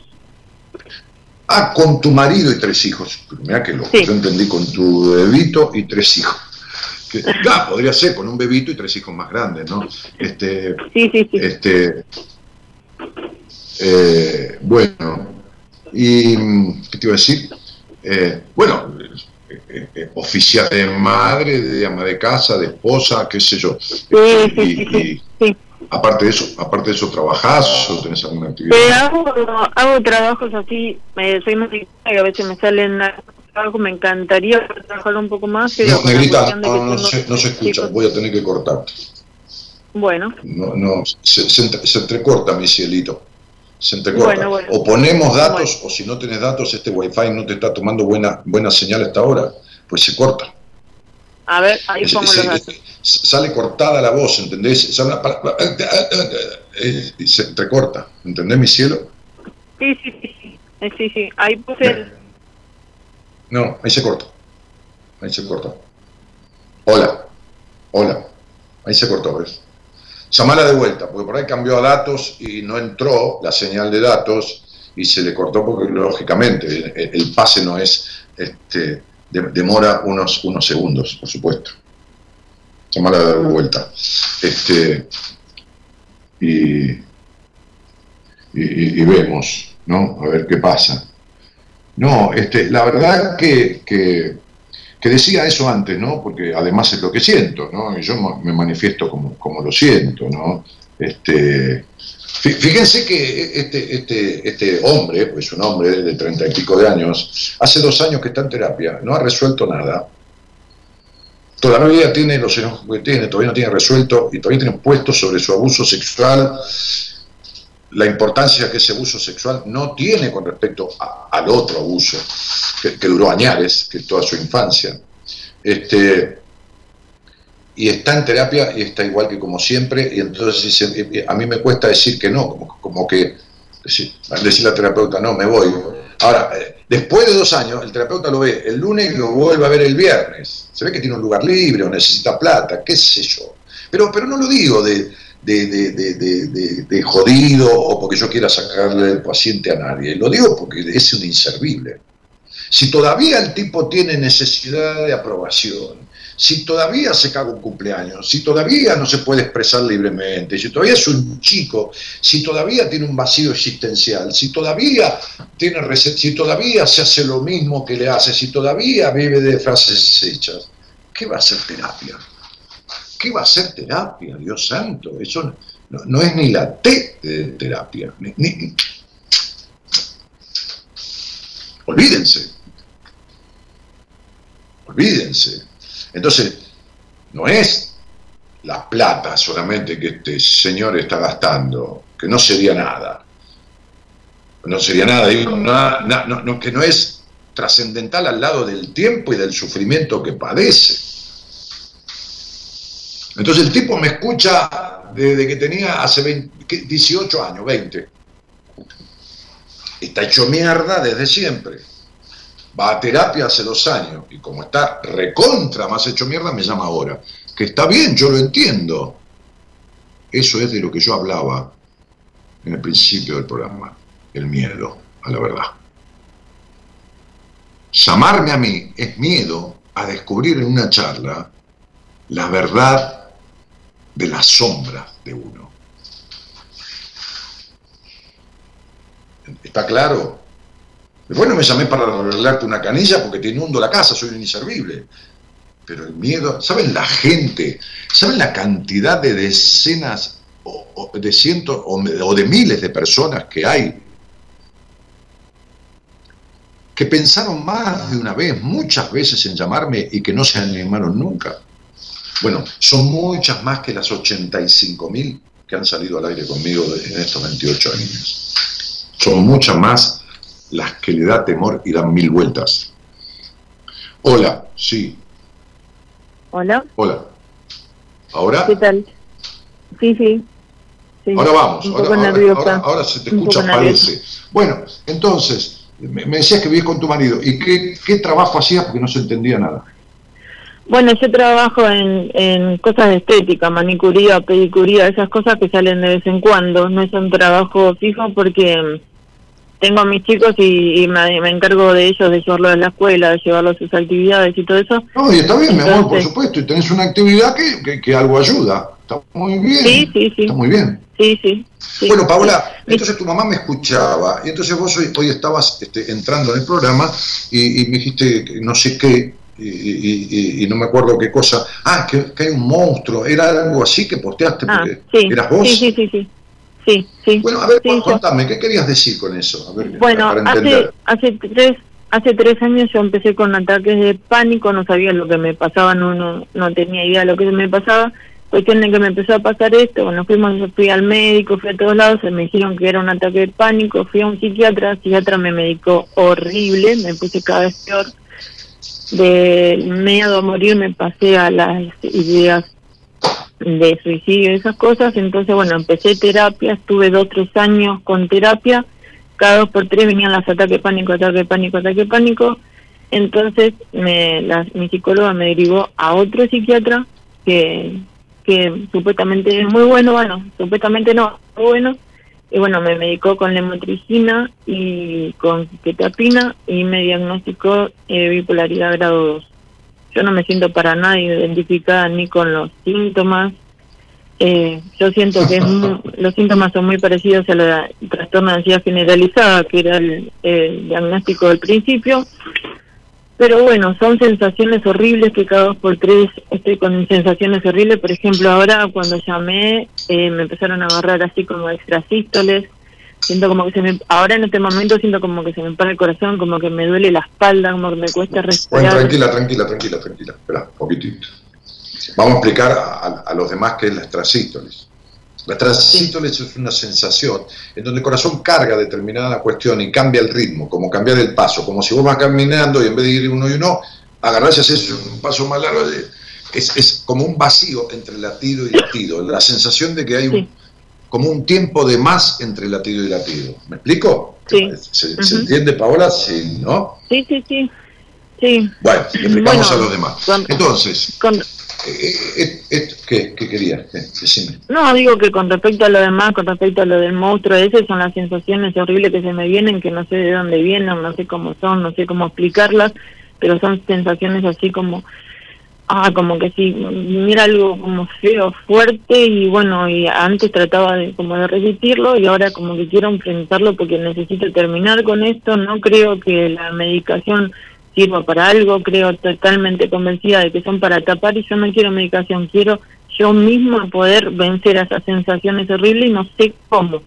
Tres años sé que estoy luchando con esto, ahora en enero ya van a ser cuatro.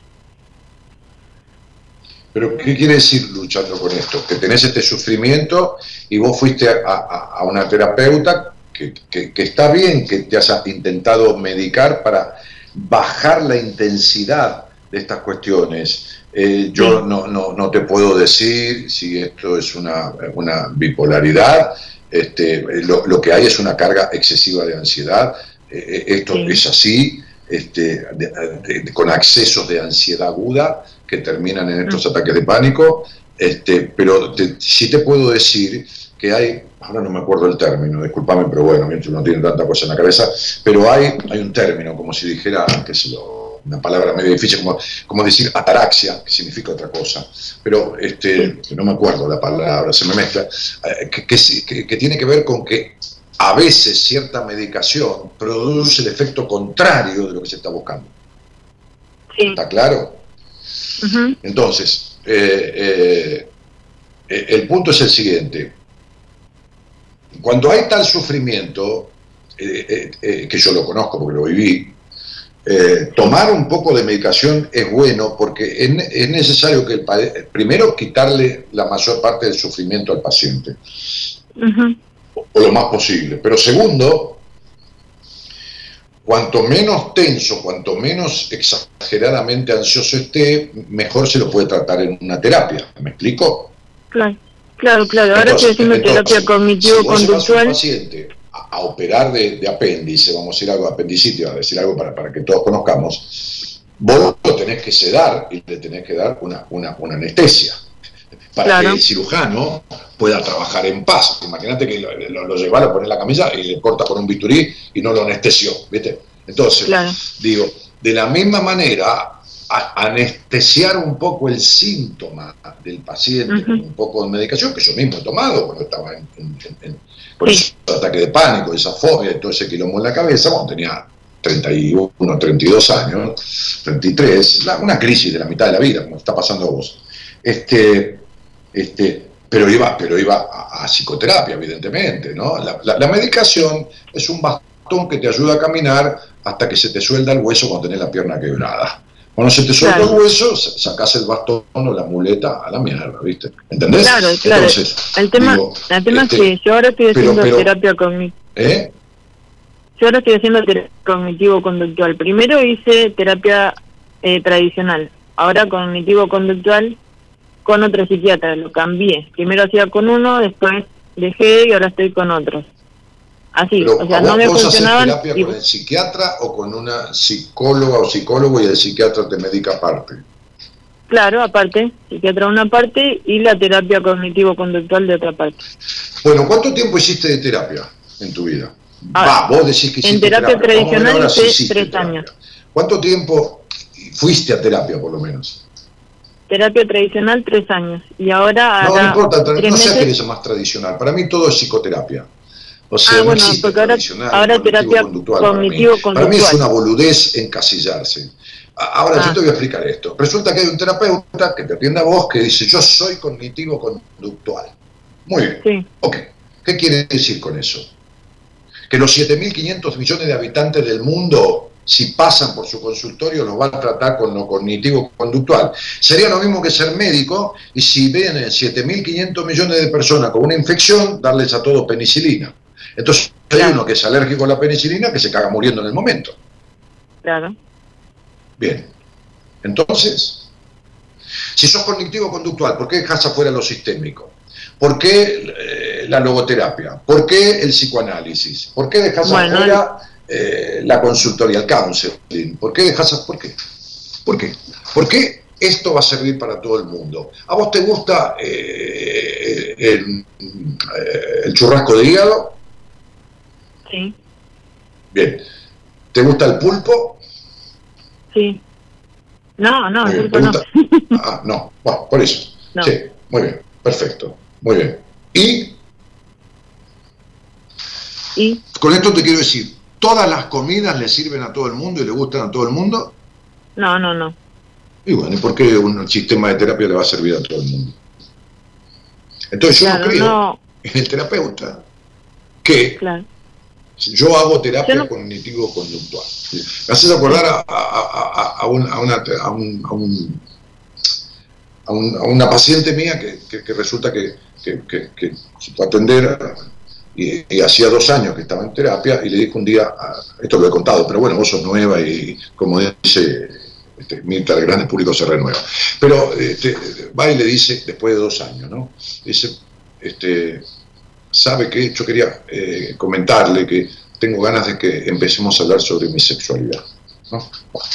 Entonces el tipo le dijo, bueno, no, tu, tu sexualidad es un tema íntimo tuyo, no es para traerlo acá. Vos te reís, No. pero de los cu- cuatro años que hiciste de terapia, no has gastado ni dos horas hablando de tu sexualidad. Eh, sí, con la terapia tradicional sí. sí. Sí, Eh, con la de primera, te, perdón, con la primera terapeuta sí. eh, Lo que pasa es que Paola, ella misma me dijo, escúchame a mí, sí, decime quién sacó el tema. eh, yo. Claro, la terapeuta en la puta vida te va a sacar el tema. Y segundo, ¿qué arreglaste de tu sexualidad? Nada. Porque tenés un no. conflicto terrible con eso. ¿Qué arreglaste? No, no, de- desmitificar un poco algunas cosas nada más. Nada, Sí, no desmitificaste nada. Desmitificaste intelectualmente. ¿Sabes que sos vos? Un intelectualoide. Tenés todo leído, todo analizado, todo porque ¿sabés qué pasa? Vos sabés que de, de 1 a 10 sos 100 de controladora. ¿Lo sabés o no lo sabés? Sí, sí, sí, sí. sí. Ok, Soy una persona que ok. admite ¿Sabés todo. que de y 1 por a eso- 10 te pareces 980 a tu madre? Sí, Bien. Bueno, perfecto. Entonces, ¿sabés que vos no sos vos? sí. Ok. Y ese es mi problema, quiero encontrarlo. ¿Sabés que, ¿Sabés que peor que el muchacho salió antes al aire, no importa que un tipo te baje la luna? Como prueba de amor te baja la luna y vos decís, ay, qué divino, pero no era tan redonda como yo pensaba. Puede ser, puede ser. Bueno, perfecto. Entonces vos no hiciste nunca terapia. Vos fuiste a No, terapia, sí, sí. Pau. Sí, Nunca tuviste, nunca tuviste un psicoterapeuta. Nunca Mm. dejaste de fingir orgasmos. Nunca tus tetas tuvieron sensibilidad plena. Nunca nada. Paola, yo te podría describir cómo es una relación sexual tuya desde que te quitas la ropa hasta el final de la relación. No lo voy a hacer, por supuesto, porque no es lugar, ni es forma, ni es tiempo. Pero ¿sabes qué? con la ayuda de un terapeuta o dos que no saben nada, seguiste barriendo abajo de la alfombra por el miedo que tenés, como yo decía al principio, a la luz sobre la oscuridad. El monstruo que te come es el monstruo de tu historia, la baja confianza que tenés en vos, la perra soledad, princesa, que tuviste de chica. Te sentiste tan sola, tan sola internamente, tan sola de tu padre, tan sola de un montón de cosas. Que tenés una tristeza tan profunda en el alma, Mm. que si yo te tuviera acá conmigo y vos ni me conocés, mirá lo que te digo, pero después de quitar tu cabeza del medio y abrir tu alma y descifrar lo que tu alma siente, te siento sobre mis rodillas y te doy un abrazo fuerte contra mi pecho, inmediatamente vos te pones a llorar. Sí, sí. Sí, ya lo sé. Y eso que recién me conoces. Pero sí. no importa el tiempo que uno conozca a alguien, importa la intensidad con que lo conozca. Y esta es una charla intensa. Y vos de bipolar tenés lo mismo que yo de ojos celestes. Lo que vos, lo que vos tenés de separado es tu niña que nunca salió de la infancia, porque sos con Paolita como la criaron. Tenés a esa niña sojuzgada, controlada, le impedís la sana libertad, así como le fue impedida en toda su infancia, porque fuiste una niña aislada y retraída, que se hizo cargo de cosas que no correspondían a sus ocho añitos y medio, hablando de abuso. Mamita, si vos tuviste abuso. Mamita, si tuviste abuso. Tenés abuso para repartir. Entonces, yo, yo tengo un capítulo en el libro Mujer Plena que se llama El complejo de puta de mierda. Desde el título hasta el final, ese capítulo, ese título y ese capítulo te cabe entero. Porque así fuiste criada, con el complejo de puta de mierda. ¿Te queda claro, Paola? Sí, se me secó la boca, se me secó la garganta. Sí, sí, por supuesto. Este es el monstruo que tenemos. Quédate tranquila, no te vas a morir de esto. Y te voy a explicar lo siguiente. Estos síntomas que tenés, ya está, ¿eh? pues ya te di mucha información. Pero no porque te la escasee, porque ya está. Ya está porque te vas a sentir mal al pedo. Estos síntomas que tenés, aunque vos te parezca mentira, mi amor, son un recurso tuyo. Mm. Son un recurso tuyo. Suponete que vos vas por una calle de Merlo sí. a la que le tenés miedo. Entonces doblás, en vez de seguir derecho, doblás a la derecha. Pero doblás a la derecha y hay 15 tipos con ametralladora y tomando cocaína en el medio de la calle. ¿Qué haces? Me voy. Volvés a la calle y tenés miedo, ¿no? Sí, sí. Bueno, este miedo, este miedo que vos te armás desde el inconsciente, es para evitar el miedo que tenés a doblar para otro lado a transformar tu vida, a soltar tu historia, a romper los mandatos. ¿Entendés? A disfrutar. Sí. De, sí, eso es lo que me cuesta. Yo siempre la vida, el botón de tu sexo. ¿Sí? Todavía, todavía vivís como te criaron.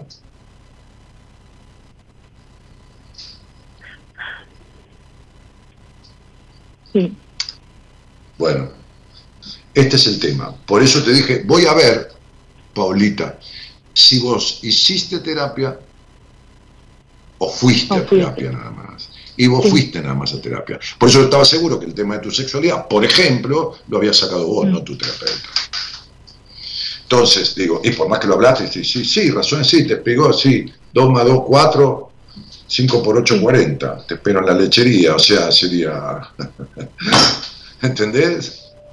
Sí, sí, me, me cuesta como todo a mí, no sé, es como que se me... Yo, yo siento que tengo todo para disfrutar y me cuesta esa parte de arrancar, no sé. Y aparte yo, como te, yo soy, puede ser que sea controladora, pero también mucho conmigo, porque yo soy la primera que me juzgo, la primera que me doy con un caño, la primera que... Pero mi amor, si te, lo, si te lo digo con respecto a todos, si yo no te dije que vos fueras controladora de los demás, lo sos de los demás, pero lo sos peor con vos misma.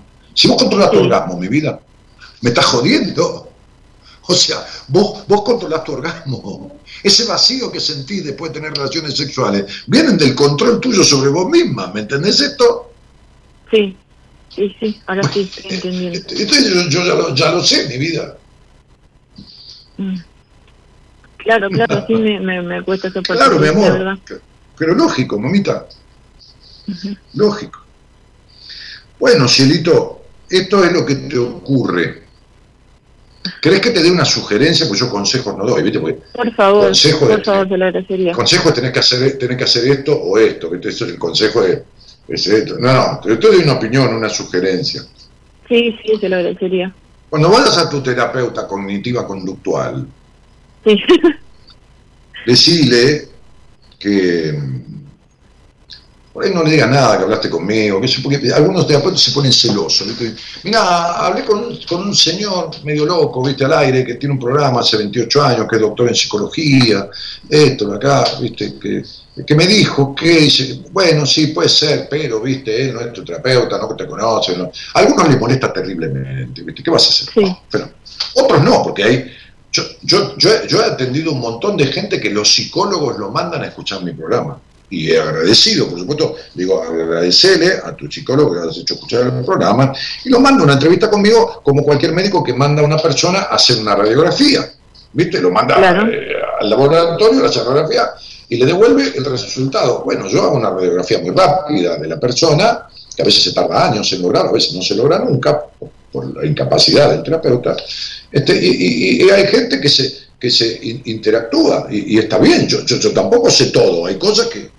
¿eh? Hoy le eh, hablaba con una paciente mía que mañana va a ir a ver a mi médico, este, porque yo le dije, anda a verlo a Fernando, que quiero que vea en vos estas cosas. Este, Bueno, es, es, una, es un trabajo interdisciplinario. Un ser humano no es una psiquis es una psiquis, es una mente, es un alma. Aparte, yo también tengo el escúchame, escúchame a mí, sentate con tu terapeuta y decirle, mira, quiero hablar de mi tema de la sexualidad, quiero hablar de mi masturbación, de la sensibilidad de mis pechos, quiero hablar de dar sexo oral a un hombre, pero sin culpa, sin sentir ahogo, ni, ni molestia en la boca, ni, ni, ni, esto. Quiero hablar del orgasmo de clítoris mío, pero también del vaginal, y mirarle la cara y no quiero hablar de ninguna otra cosa, decirle, hasta que no resuelva esto. Como vos solo le pagás, ¿viste? Si vos querés la pizza más, cocina, más cocinada, el mozo te la tiene que tener más cocinada, porque la tiene que comer como vos querés, no como el mozo te la quiere, te la quiere hacer. ¿Estamos de acuerdo? Sí, sí. Bueno. Y no hables de ninguna otra cosa en la vida, porque es el peor aspecto de tu existencia. Es el único que no desarrollaste. Te sobra inteligencia, te sobra capacidad de maternalizar, pero ¿sabes qué? Una madre no feliz como vos le caga la vida a los hijos. Mm. No hay peor cosa en la vida que tener una madre infeliz. O vos no lo sabés. Mm. O vos no lo sabés que tu madre es una mujer no feliz. ¿O lo fue? ¿Lo sabés o no lo sabés? ¿Eh? ¿Qué cosa? No ¿Sabés o no sabés que tu madre no fue feliz? No, no, no, sí, sí, lo sé. Y bueno, ¿y no sos la copia de ella? ¿Entendés que no hay peor cosa en la vida que tener una madre infeliz para una mujer? Porque se pone de socia, se iguala a la madre. Entonces, una madre infeliz genera en los hijos culpa por disfrutar. ¿Cómo voy a disfrutar si mi madre me dio la vida? Y es una, una, infeliz. Si yo disfruto, como faltarle respeto a mi mamá. ¿Lo entendés, Paola? Claro, claro, claro. Entonces, cuando vos sabés lo que yo te digo, el disfrute en tu caso en terapia del cuerpo, porque no vas a ir a bailar con tu terapeuta. Ah, pero jugar en la vida y, la sexualidad que es preponderante, se te va a ir el dolor de cintura terrible que tenés, se te va a dejar de caer el pelo como se te cae más de la cuenta, las manos se te van a poner tibias y cálidas, no frías y húmedas, ¿me entendés? No, no te estoy diciendo cualquier cosa, ¿eh? No, no, no, siempre tengo los pies y las manos muy frías. No, ya lo sé, mi amor. ¿Qué, te crees que, ¿Con quién te que estás hablando? Paulita, te mando un cariño grandote. Yo te sugiero, como una opinión, humilde opinión, que hagas eso. Si vos querés, lo voy a hacer. si no seguís conversando de cualquier cosa en terapia, tu papá, tu mamá, que te peleas con tu marido y todas esas boludeces que no llevan a ningún lado. Bueno, lo voy a hacer, el viernes lo voy a hacer. Haz lo que quieras. Es tu vida, mi amor. Un beso grande. Sí, totalmente. Un beso. Chao, chao. Chao.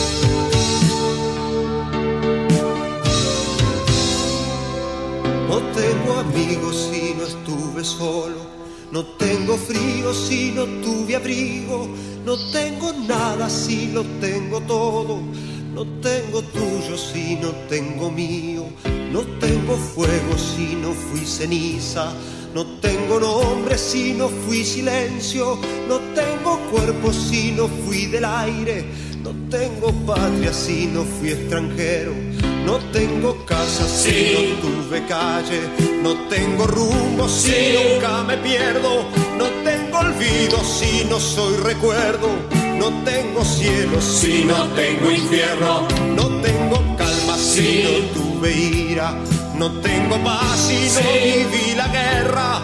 No tengo fuerza si no tuve miedo. No tengo Dios si no de mis ausencias.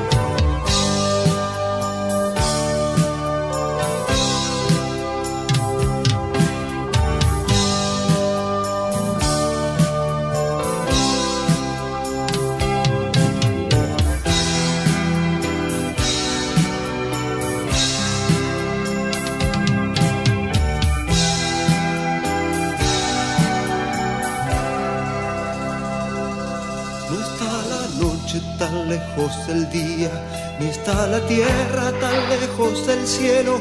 No estoy tan solo cuando quedo solo, y estoy muy cerca aún estando lejos. No soy un hombre porque he sido un niño, ni he sido un niño porque fui pequeño. A veces soy el padre que he tenido, y a veces Nancy, soy el niño. Nancy Silvina dice, Dani, se llama efecto paradojal de la medicación. No, eso ya sé, es un efecto paradojal, porque paradójicamente hace lo contrario. No, mi amor, hay un término, te explico, como si dijéramos manzana, qué sé yo, una palabra que no sé cuánto tiene de acuñada, si es relativamente nueva, nueva de, de, de 10, 20 años, qué sé yo, que, que- que es justamente una palabra que expresa el, el resultado paradojal, antagónico de la medicación psiquiátrica. Es una palabra que es, es rara. Es rara. Sí, que es un efecto paradojal, estamos de acuerdo, sí, es lógico, pero eso es la definición. No, no, no, una palabra, es una palabra que lo describe. Bueno, y entonces ahí alguien dice, Dani, sos crack. ¿Crack de qué? Mirá que yo no juego, sí, he jugado, pero al básquet. Este, es mi primera vez que te escucho, dice Gabriela Paradiso, y me encanta cómo hablas. Bueno, bienvenida, Gabriela. Este, Marina San Pietro dice, hola Dani. La- la- el tema era conclusiones de Sergio Denis. Voy a abrir el Skype porque mi operador me parece que me mandó un, eh, otro llamado. Sí, hola, buenas noches. Hola. Sí, hola. Hola, ¿cómo Sí? Dani. ¿Qué tal? Bien. ¿De dónde eres? Hola. Sí, de Santa Fe Capital. Bueno, Noelia, este, y, ¿y qué estás haciendo en esta madrugada? Escuchando buenas compañías. ¿Hace mucho o hace poquito? Sí, te escucho desde el Radio de Plata. Ah, hace bastante. Hace bastante, sí. Tuve la oportunidad de conocerte. Viniste a un congreso de Reiki en 2011, más o menos. No sé si recordás. Ah, fui, a, fui, a, fui a, a- a dar una charla en un congreso de Reiki en Santa Fe, que había muchísima gente. ¿Cómo nos, cómo nos divertimos en un momento? Sí, sí. El señor que era el, el director del Congreso estaba horrorizado, ¿viste? Porque el tipo era un tipo muy circunspecto, ¿viste? Muy... Y yo, ¿viste? Como soy, hablando, ¿no? Sí, Encima, encima la locutora del Congreso me conocía, era oyente mía. Así que me pidió que contara alguna historia, algún cuento, qué sé yo. Y en un momento se rompió todo el sistema de audio, se plantó, se clavó. El teatro estaba llenísimo. sí, sí, el teatro. Así que yo to- hice una improvisación ahí y se, y se rieron. Fue tan cómica la charla. Bueno, nada. Este, bueno, nos conocemos hace mucho. Eh, ¿Y con quién vivís, Noelia? Eh, yo vivo sola. Bien, ¿y a qué te dedicas? Y en este momento hace 10 años que trabajo de peluquera canina. ¡Ay, mirá qué lindo! Sí, sí, todo dice muy lindo, pero por ahí se reniega, no, todos los perros son con carácter sumisos y bueno, pero hay que estar. Como los seres humanos, o todos los seres humanos son con carácter sumiso. No, los animales son diferentes uno al otro como son los humanos. Sí, sí, depende también la crianza que el humano le dé, como le pasa al humano también. Sí, lógicamente, por supuesto. Y los seres humanos dependen de la crianza que otro humano le dé. Exacto. Claro. Sí, Noé, este, y, y hace cuánto que vivís sola? Y ahora prácticamente un año y medio. Pero viví ¿Antes, vivías, sola. antes antes. vivías en pareja o en casa de tus padres? No, no, viví en casa, de- vivía sola, volví de mis padres y ahora vuelvo. He vuelto a, a estar sola ya en mi casa propietaria, digamos. Ajá. Pero igual, es como que viviera con ellos porque viven a una cuadra de mi casa. ¿Viven? A una cuadra de, do- de mi casa, de donde yo vivo. En el mismo Ah, barrio. O sea, sos vos la que te mudaste a una cuadra de la casa de ellos, porque ellos ya vivían ahí. Sí, sí, ellos ya viven su, su casa acá hace 40 años y yo compré esta vivienda hace 5 y la pude habitar hace un año y medio. Por eso, vos te compraste una casa a una cuadra de la casa de tus padres, que no está mal ni bien, pero no es que ellos viven a una cuadra de tu casa, vos vivís a una cuadra de la de ellos. Exactamente. Lo que menos hubiese querido, pero bueno. ¿Qué? No te escuché. Lo que menos hubiese querido es estar tan cerca, pero es lo que conseguí, o me consiguieron, no sé. No, mi amor, no es lo que conseguiste, es donde te quedaste. Podrías vender esa casa y irte a otra y se acabó el problema. Sí, sí, es la idea. Pero bueno, uno siempre frena algunas decisiones por comentarios de otros y bueno. No, mi amor, vos no sabes ni por qué frenás tus decisiones. Lo que sí sabes es que siempre las frenás. Cuando la opinión de otro es contraria a la tuya, vivís frenándote toda la vida. Porque a veces te frenás antes de que te den la opinión. Te frenás por si acaso. Por si acaso que le vas a molestar a otro lo que vas a decir, o por si acaso que vas a pensar mal de lo que vos estás pensando, o por si, o por si acaso no le guste que haga lo que vos estás haciendo o, querés hacer. Siempre das una vuelta más. Sí, sí, es verdad. Son muy vuelteras. ya sé que es verdad. ¿Y qué te traía a mí, Noelia? Sí, bueno, fuera de escucharte hace bastante tiempo y ver todos los temas que tratás, eh, hoy en día, eso, mi vida, eh, siento una cierta falta de interés a lo, en cuanto al trabajo, a la cotidianidad, a la rutina, como un aburrimiento de siempre hacer lo mismo y no, no decidirme a buscar otra actividades o otro trabajo. La verdad que no, mi amor, le falta pasión a tu vida. Le falta pasión. No, no, tenés tampoco pasión por lo que haces. Lo, has hecho con gusto en un momento, pero no con pasión. ¿Entendés? Y cuando no hay pasión en la vida, cuando, cuando una persona vive en la mente como vos vivís, vivís en una mente que razona, que nunca confió prácticamente en nadie, menos en un hombre. Cuando una persona vive en lo antagónico de su vida, es decir, se muere por los hombres como te morís vos porque te atraen más que el dulce de leche, pero se reprime todo el tiempo y se guarda de mostrarlo. Y, cuando, una persona, cuando una persona no es lo que siente ser, entonces su vida tampoco es. Y vive en las sombras. Y vos vivís metida para adentro, razonando todo, desconfiando, rechazando tus, tus instintos, tus fantasías. Sos una mujer que nació con un sentido impresionante de la libertad, inquieta, que necesita cambio, que los hombres te atraen más de la cuenta, o sea, más de lo que más de lo, de lo habitual y está muy bien, no tiene nada de malo, pero todo está guardado en esta cabeza que tiene 67.540 candados, porque nunca permitiste que nadie en tu vida te conociera. Como suelo decir yo, tenés las dos cosas que condenan a la eterna frustración en la vida. Por un lado necesitas aprobación y por otro lado querés ser perfecta. Lo cual es juntar el agua con el aceite, ¿entendés? Sí. Pues ¿qué hago? ¿Soy perfecta o dejo contento al otro? ¿Digo lo que el otro quiere escuchar o, soy perfecta? Entonces, vivís queriendo ser perfecta y necesitando aprobación. Y como ninguna de las dos cosas se consiguen, absolutamente, nadie consigue ser aprobado por todo el mundo y nadie consigue ser perfecto, vos vivís en la frustración. Sí, sí, esa es la palabra. Me siento totalmente frustrado. Y, y, y pará, decepcionada todo el tiempo. No hablemos de los hombres, porque no has tenido ni un vínculo que no termine en una decepción tremenda. Sí, sí. Sí, no, no, termino de confiar en nadie.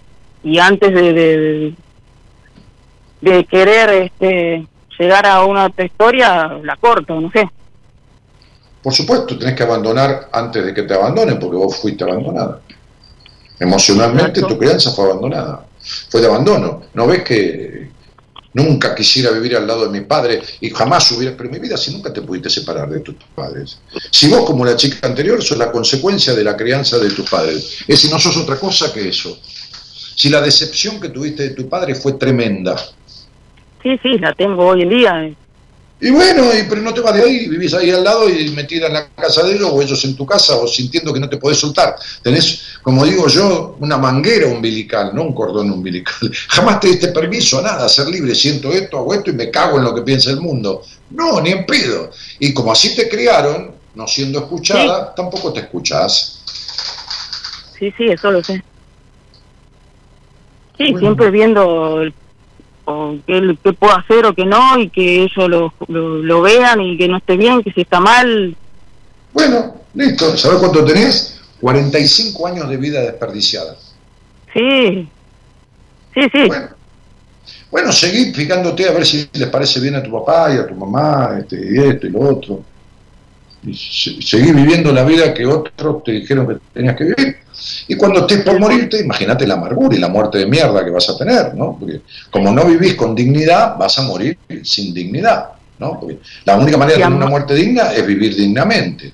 Pero vos te vas a estar acordando cuando venga el momento de la lucidez y te des cuenta que te vas a cagar muriendo, que ya no hay manera, porque el médico te mira con una cara que no hay manera, y vas a ponerte a pensar cómo, cómo carajo viviste y te vas a ir de esta puta vida con una amargura tan grande porque nunca viviste como quisiste, ni siquiera en un 30%. Sí, es verdad, porque vivo amargada, me enojo con cualquier cosa. El, estar en la calle o, alguien... Acá es un tema mucho, el, tema cuando trabajo que me voy a ir eh, eh, manejando en el auto, es es una locura, las motos, qué sé yo, y ya me enojo, me, empiezo a ver el estómago, a veces ni quiero salir de mi casa. Mi amor, vos estás peleada con el mundo, cielito. Es verdad. Estar peleado con el mundo, como el padre simboliza el mundo en la psicología moderna, el gran conflicto que tenés con tu padre se muestra en tu relación con el mundo. Sí, sí, no tengo mucha relación con mi padre. No, no, no importa la relación que tengas o no, los conflictos que tenés de toda tu historia, de tu, historia de vida, de tu infancia, de tu adolescencia, de todo, con tu padre. No tenés mucha relación, pero querés ser perfecta. Y cuando una mujer quiere ser perfecta, para que el mundo la vea que es perfecta, es porque le está diciendo al padre, ves que soy perfecta, que me tendrías que haber querido como yo precisé y nunca lo hiciste todavía tus conductas tienen que ver con tu papá y tu mamá. Y sí, sí, sí, porque están constantemente encima mío y hasta a veces... No, no están encima, la nena. 45 años, sos como yo, igual que yo, una boluda grande. Nadie está encima mío si yo no le permito que se ponga encima. O me está jodiendo. ¿Cómo me vas a decir a los 45 años que tu padre está todo el día encima tuyo? Vos tenés que abrirle la puerta y vos tenés que atender el teléfono, vos tenés que permitírselo. ¿Qué me venís a decir que está la casa que me consiguieron? Andate a la mierda, alquilala y alquilate otra cosa a 40 kilómetros si querés. Eso no te va a solucionar nada, pero por lo menos va a hacer que deje de tener este justificativo con que tus padres son unos rompe pelota. Sos vos la que le permitís que te rompan las pelotas. Tenés 45 años ya ya, sí, sí, los ovarios, por no decir los huevos, bastante grandes. Bastante, sí. Sí, lo he dicho. Puedes hacer la boluda de que tu padre dicen... está todo el día encima tuyo. Esto es lo mismo que yo te diga, ay, mi mujer me controla todo el día. ¿Pero qué? ¿Soy yo el boludo que deja que me. Por supuesto que no me controla nada, pero es una manera de decir. ¿Cómo le voy a echar la culpa a ella? El boludo soy yo. Pollerudo de mierda. Entonces, vos sos la que permitís a los 45 años que tus padres estén todo el día encima tuyo. Encima no te los bancas. O sea, te los fumas. Sí. Déjame de joder, pero, pero Noelia. A los 45 años de escuchando este programa de hace 14 años, te tengo que yo explicar que el otro te hace lo que vos dejás que te haga. ¿Cómo le vas a echar la culpa a tu papá y a tu mamá a los 45 años? Si sos vos la que abrís la puerta. Sí, sí, yo dejo, dejo que entren. Como y, bueno, entonces no, puedo, no podés decir, ellos viven en una cuadra de mi casa, no, vos vivís en una cuadra de ellos, ellos están todo el día encima, no, vos le abrís para que estén todo el día encima, vos no podés vivir sin esa mierda de, de, de, de, estar intrusionando tu vida a tus padres y metiéndote en tu vida. Vos no podés sacarte la ropa en paz cuando elegís coger con un hombre. Vos sos una reprimida. Vos sos una culposa. Vos sos una castrada. No es tu papá y tu mamá. Tenés 45 años. Vos tenés sexo como si te estuviera mirando tu papá y tu mamá. ¿Entendés? Sí, es verdad. Y, bueno, ¿y entonces qué me estás diciendo? tenés 45 años, no 15. 45. Y vivís como si tu papá y tu mamá tuvieran una cámara que te sigue a todos lados. Mi vida. Sí, sí. Claro, cambia el argumento, pone la culpa y la responsabilidad del lado tuyo, no del lado de ellos. Después de los 20 años, 25, lo que haces vos es lo que querés hacer. Ya tu papá y tu mamá no mandan más sobre vos. Vos tenés 45 y siguen mandando sobre vos. Entonces la responsabilidad hace 20 años, más de 20 años, es tuya, Noelia. No es de tu papá y tu mamá. Es tuya. ¿Y cómo se hace? Me voy de mi casa, me mudo. Así no me, me controlan. Porque para ellos yo sigo siendo una, nena, no, no, no, es una persona, una mujer. No, para ellos no, vos seguís siendo una nena. Vos nunca le dijiste, tengo 45 años y con todo respeto no me rompan más la pelota. Ni vengan ni me pregunten qué hago. Y sobre todo cuando te preguntan, no tenés ninguna obligación de contestar, ni dónde van ni de dónde venís. Sos vos la que sos así, no ellos. Vos nunca te plantaste como mujer, con respeto, pero con claridad, a frenar la embestida de tu padre. ¿Qué me decís? Sí, sí, puede ser, es verdad. ¿Cómo puede ser? Bueno, es verdad. Entonces, ¿qué querés? ¿Qué te crees? ¿Que irte vas a solucionar algo? Sí, o sea, vas a dejar de intoxicarte tanto, pero te vas a llevar adentro 45 años de tus padres, lo vas a llevar con vos con, irte, lo único que haces es dejar de seguir contaminándote, pero no te sacás la contaminación que tenés adentro. No. Claro. Por eso.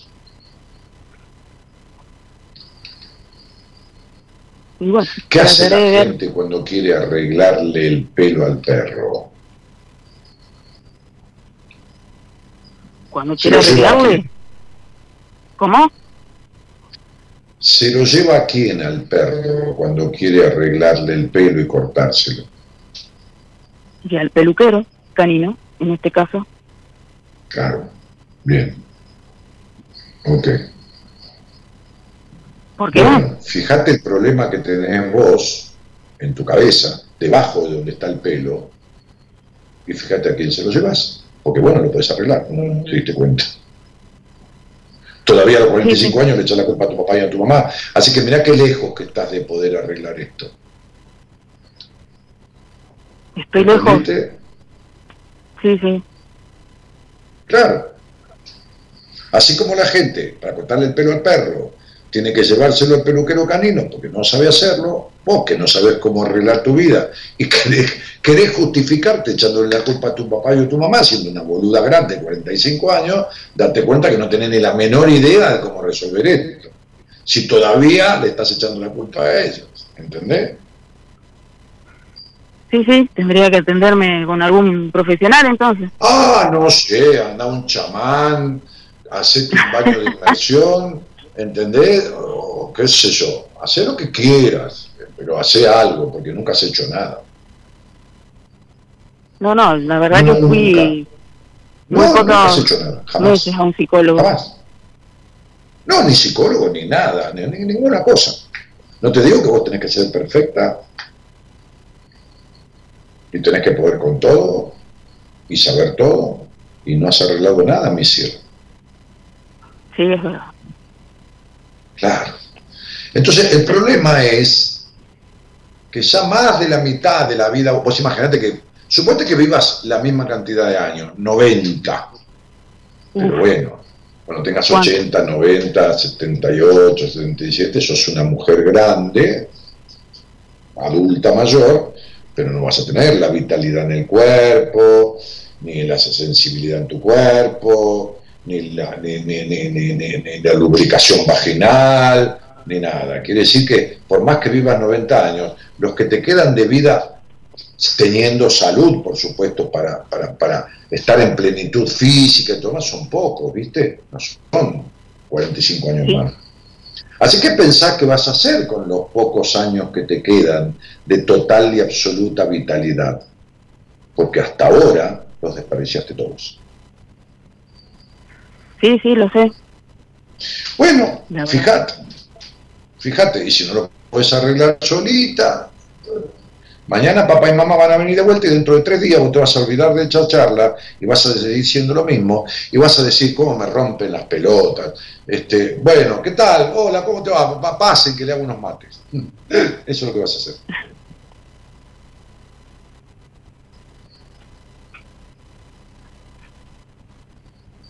La verdad que sí. Hola. Sí, por eso. Entonces, si vas a seguir haciendo eso, va a seguir pasando lo mismo. Y vas a decir cómo me rompe la pelota mis padres. No vas a decir cómo carajo le doy permiso a que me rompan las pelotas de esta manera. Porque la única responsable de todo sos Sí, la verdad que sí. Bueno, si es la verdad que sí, entonces fíjate qué querés hacer. Te mando un besito, ¿no? Porque terminé el programa, ya me pasé de hora. Sí, bueno, Dani, gracias. Un gusto hablar con vos. Chau, chau, mi vida. Un cariño grande.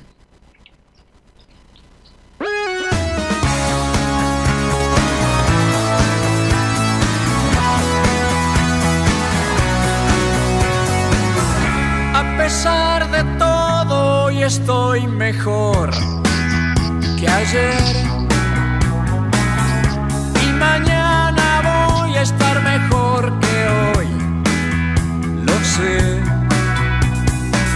Porque la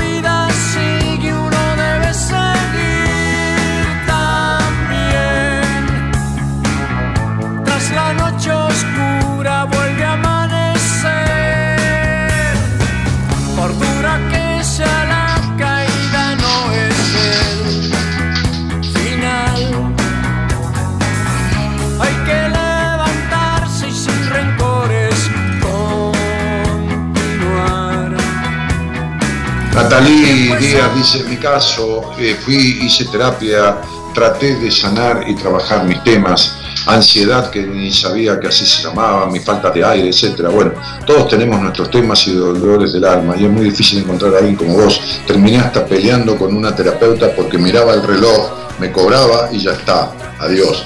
Trato de curar mis temas sola, cuesta mucho, pero no hay como vos de como no hay como vos desde que te escucho me doy cuenta. No, discúlpame, no, no, no, no es así, Natalino. No. Mirá, este, hay, hay eh, muchos terapeutas que saben mucho y cómo sanar lo que te pasa. Esos muchos son un poquito de porcentaje. Yo tengo un equipo, o somos un equipo de 12 profesionales, desde psicopedagoga a psiquiatra, este, y, y yo no soy el único que puede arreglar un tema como este tuyo dentro de mi equipo. Y así hay, serán un 5%, de cada 100 serán 5 que sirven. Pero imagínate los miles y miles y miles de terapeutas que hay en el país y en el mundo. Entonces, no, no, no, no es que no haya doctor como yo, no, no, para un poquito. Ahora, vos podés tener afinidad conmigo, vos podés querer tratar conmigo tu tema. Ah, eso es otra cosa. Cada uno es del club de fútbol que más le gusta, pero club de fútbol hay un montón. Este, eh, así que, bueno,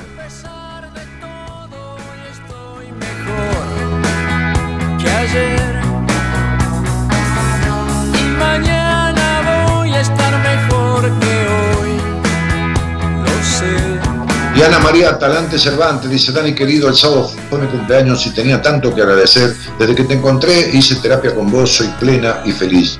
Gracias eternas, te quiero mucho. Anita querida, sí, ya lo creo, ya lo creo, que, has hecho un, qué sé un ida y en tu vida totalmente, este, y, eh, la verdad que impensado, ¿no? Pero, pero, pero fue un cambio que parece mágico, pero, pero fue construido. Este, bueno, en fin. Eh, Palito Ortega, hay que seguir, dice, la canción. Bueno, dale, seguí un poquito. La vida tiene cosas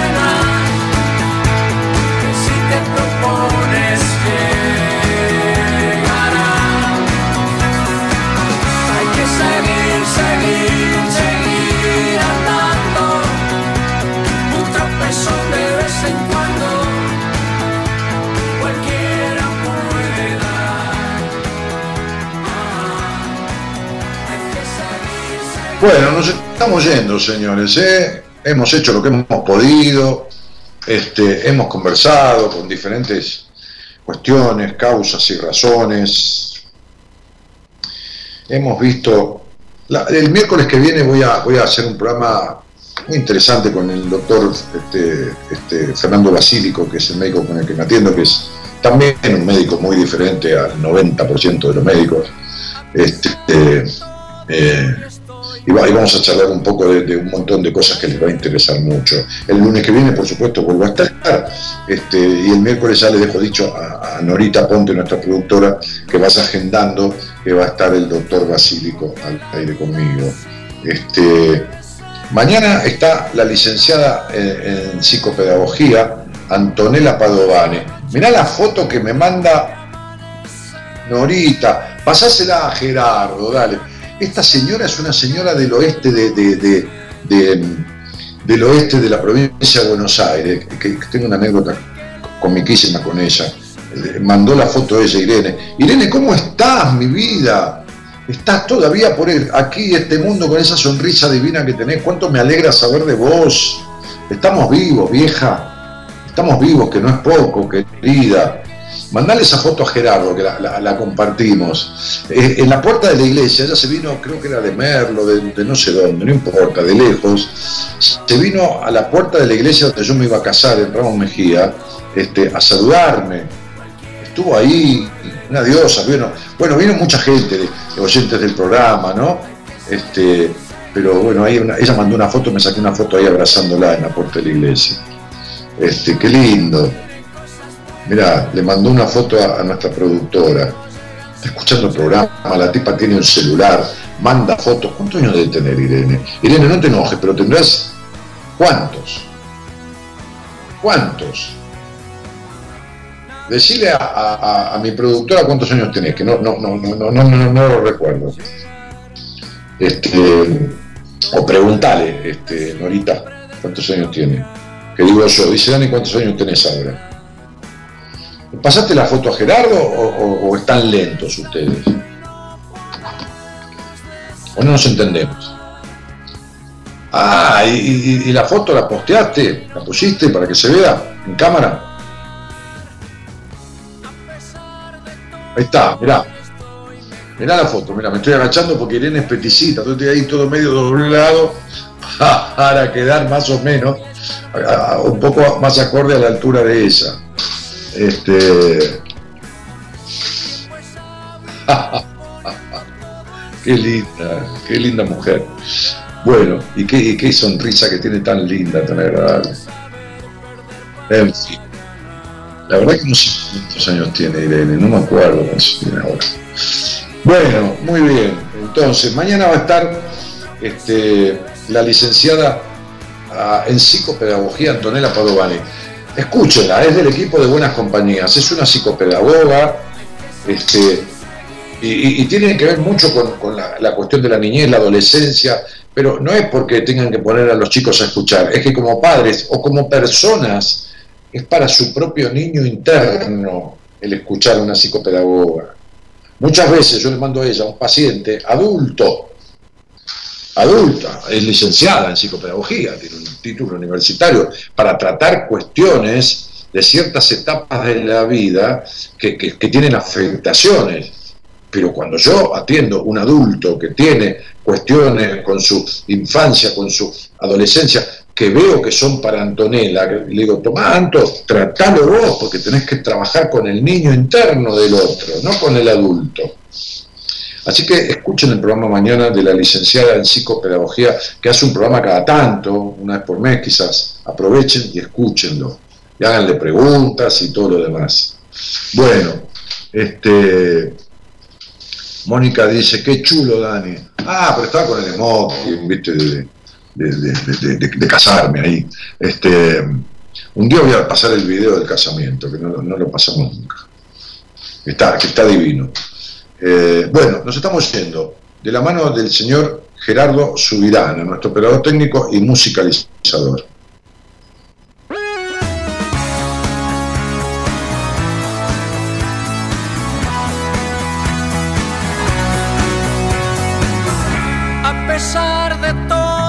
Hoy estoy mejor que ayer.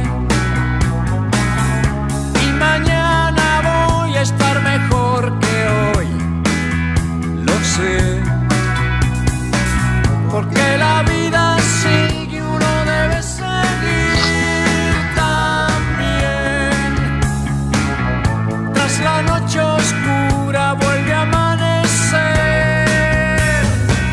Por dura que sea la caída, no es el final.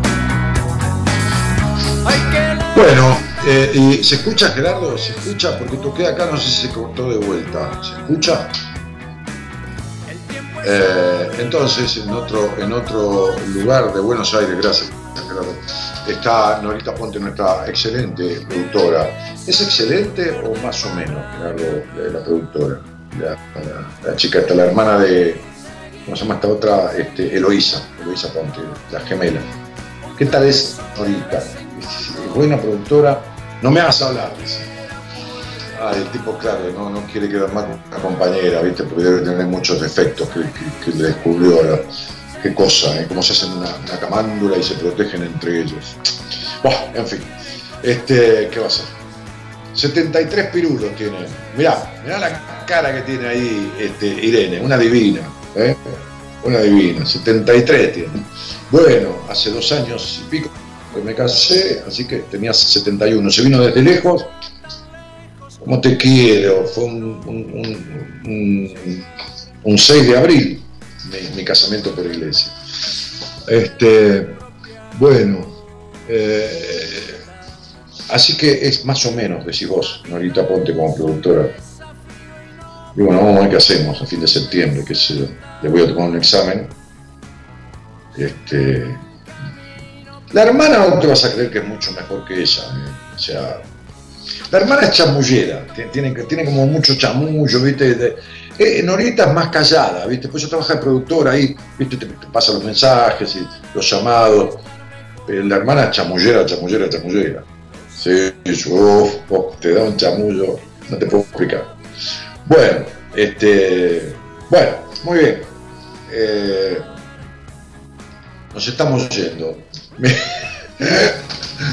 mi nombre, Daniel Jorge Martínez. El programa ya tiene 28 años en diferentes radios del país. Este, tienen mi página web para investigar, criticar, curiosear, pedir una entrevista conmigo, ver mis libros, fotos, qué sé yo, el curso de numerología, o nada, simplemente entrar en la página www.danielmartinez.com.ar www.danielmartinez.com.ar Buenas noches a todos y muchas gracias por estar.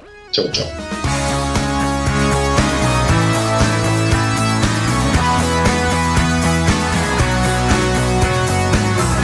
A pesar de todo, hoy estoy mejor que ayer.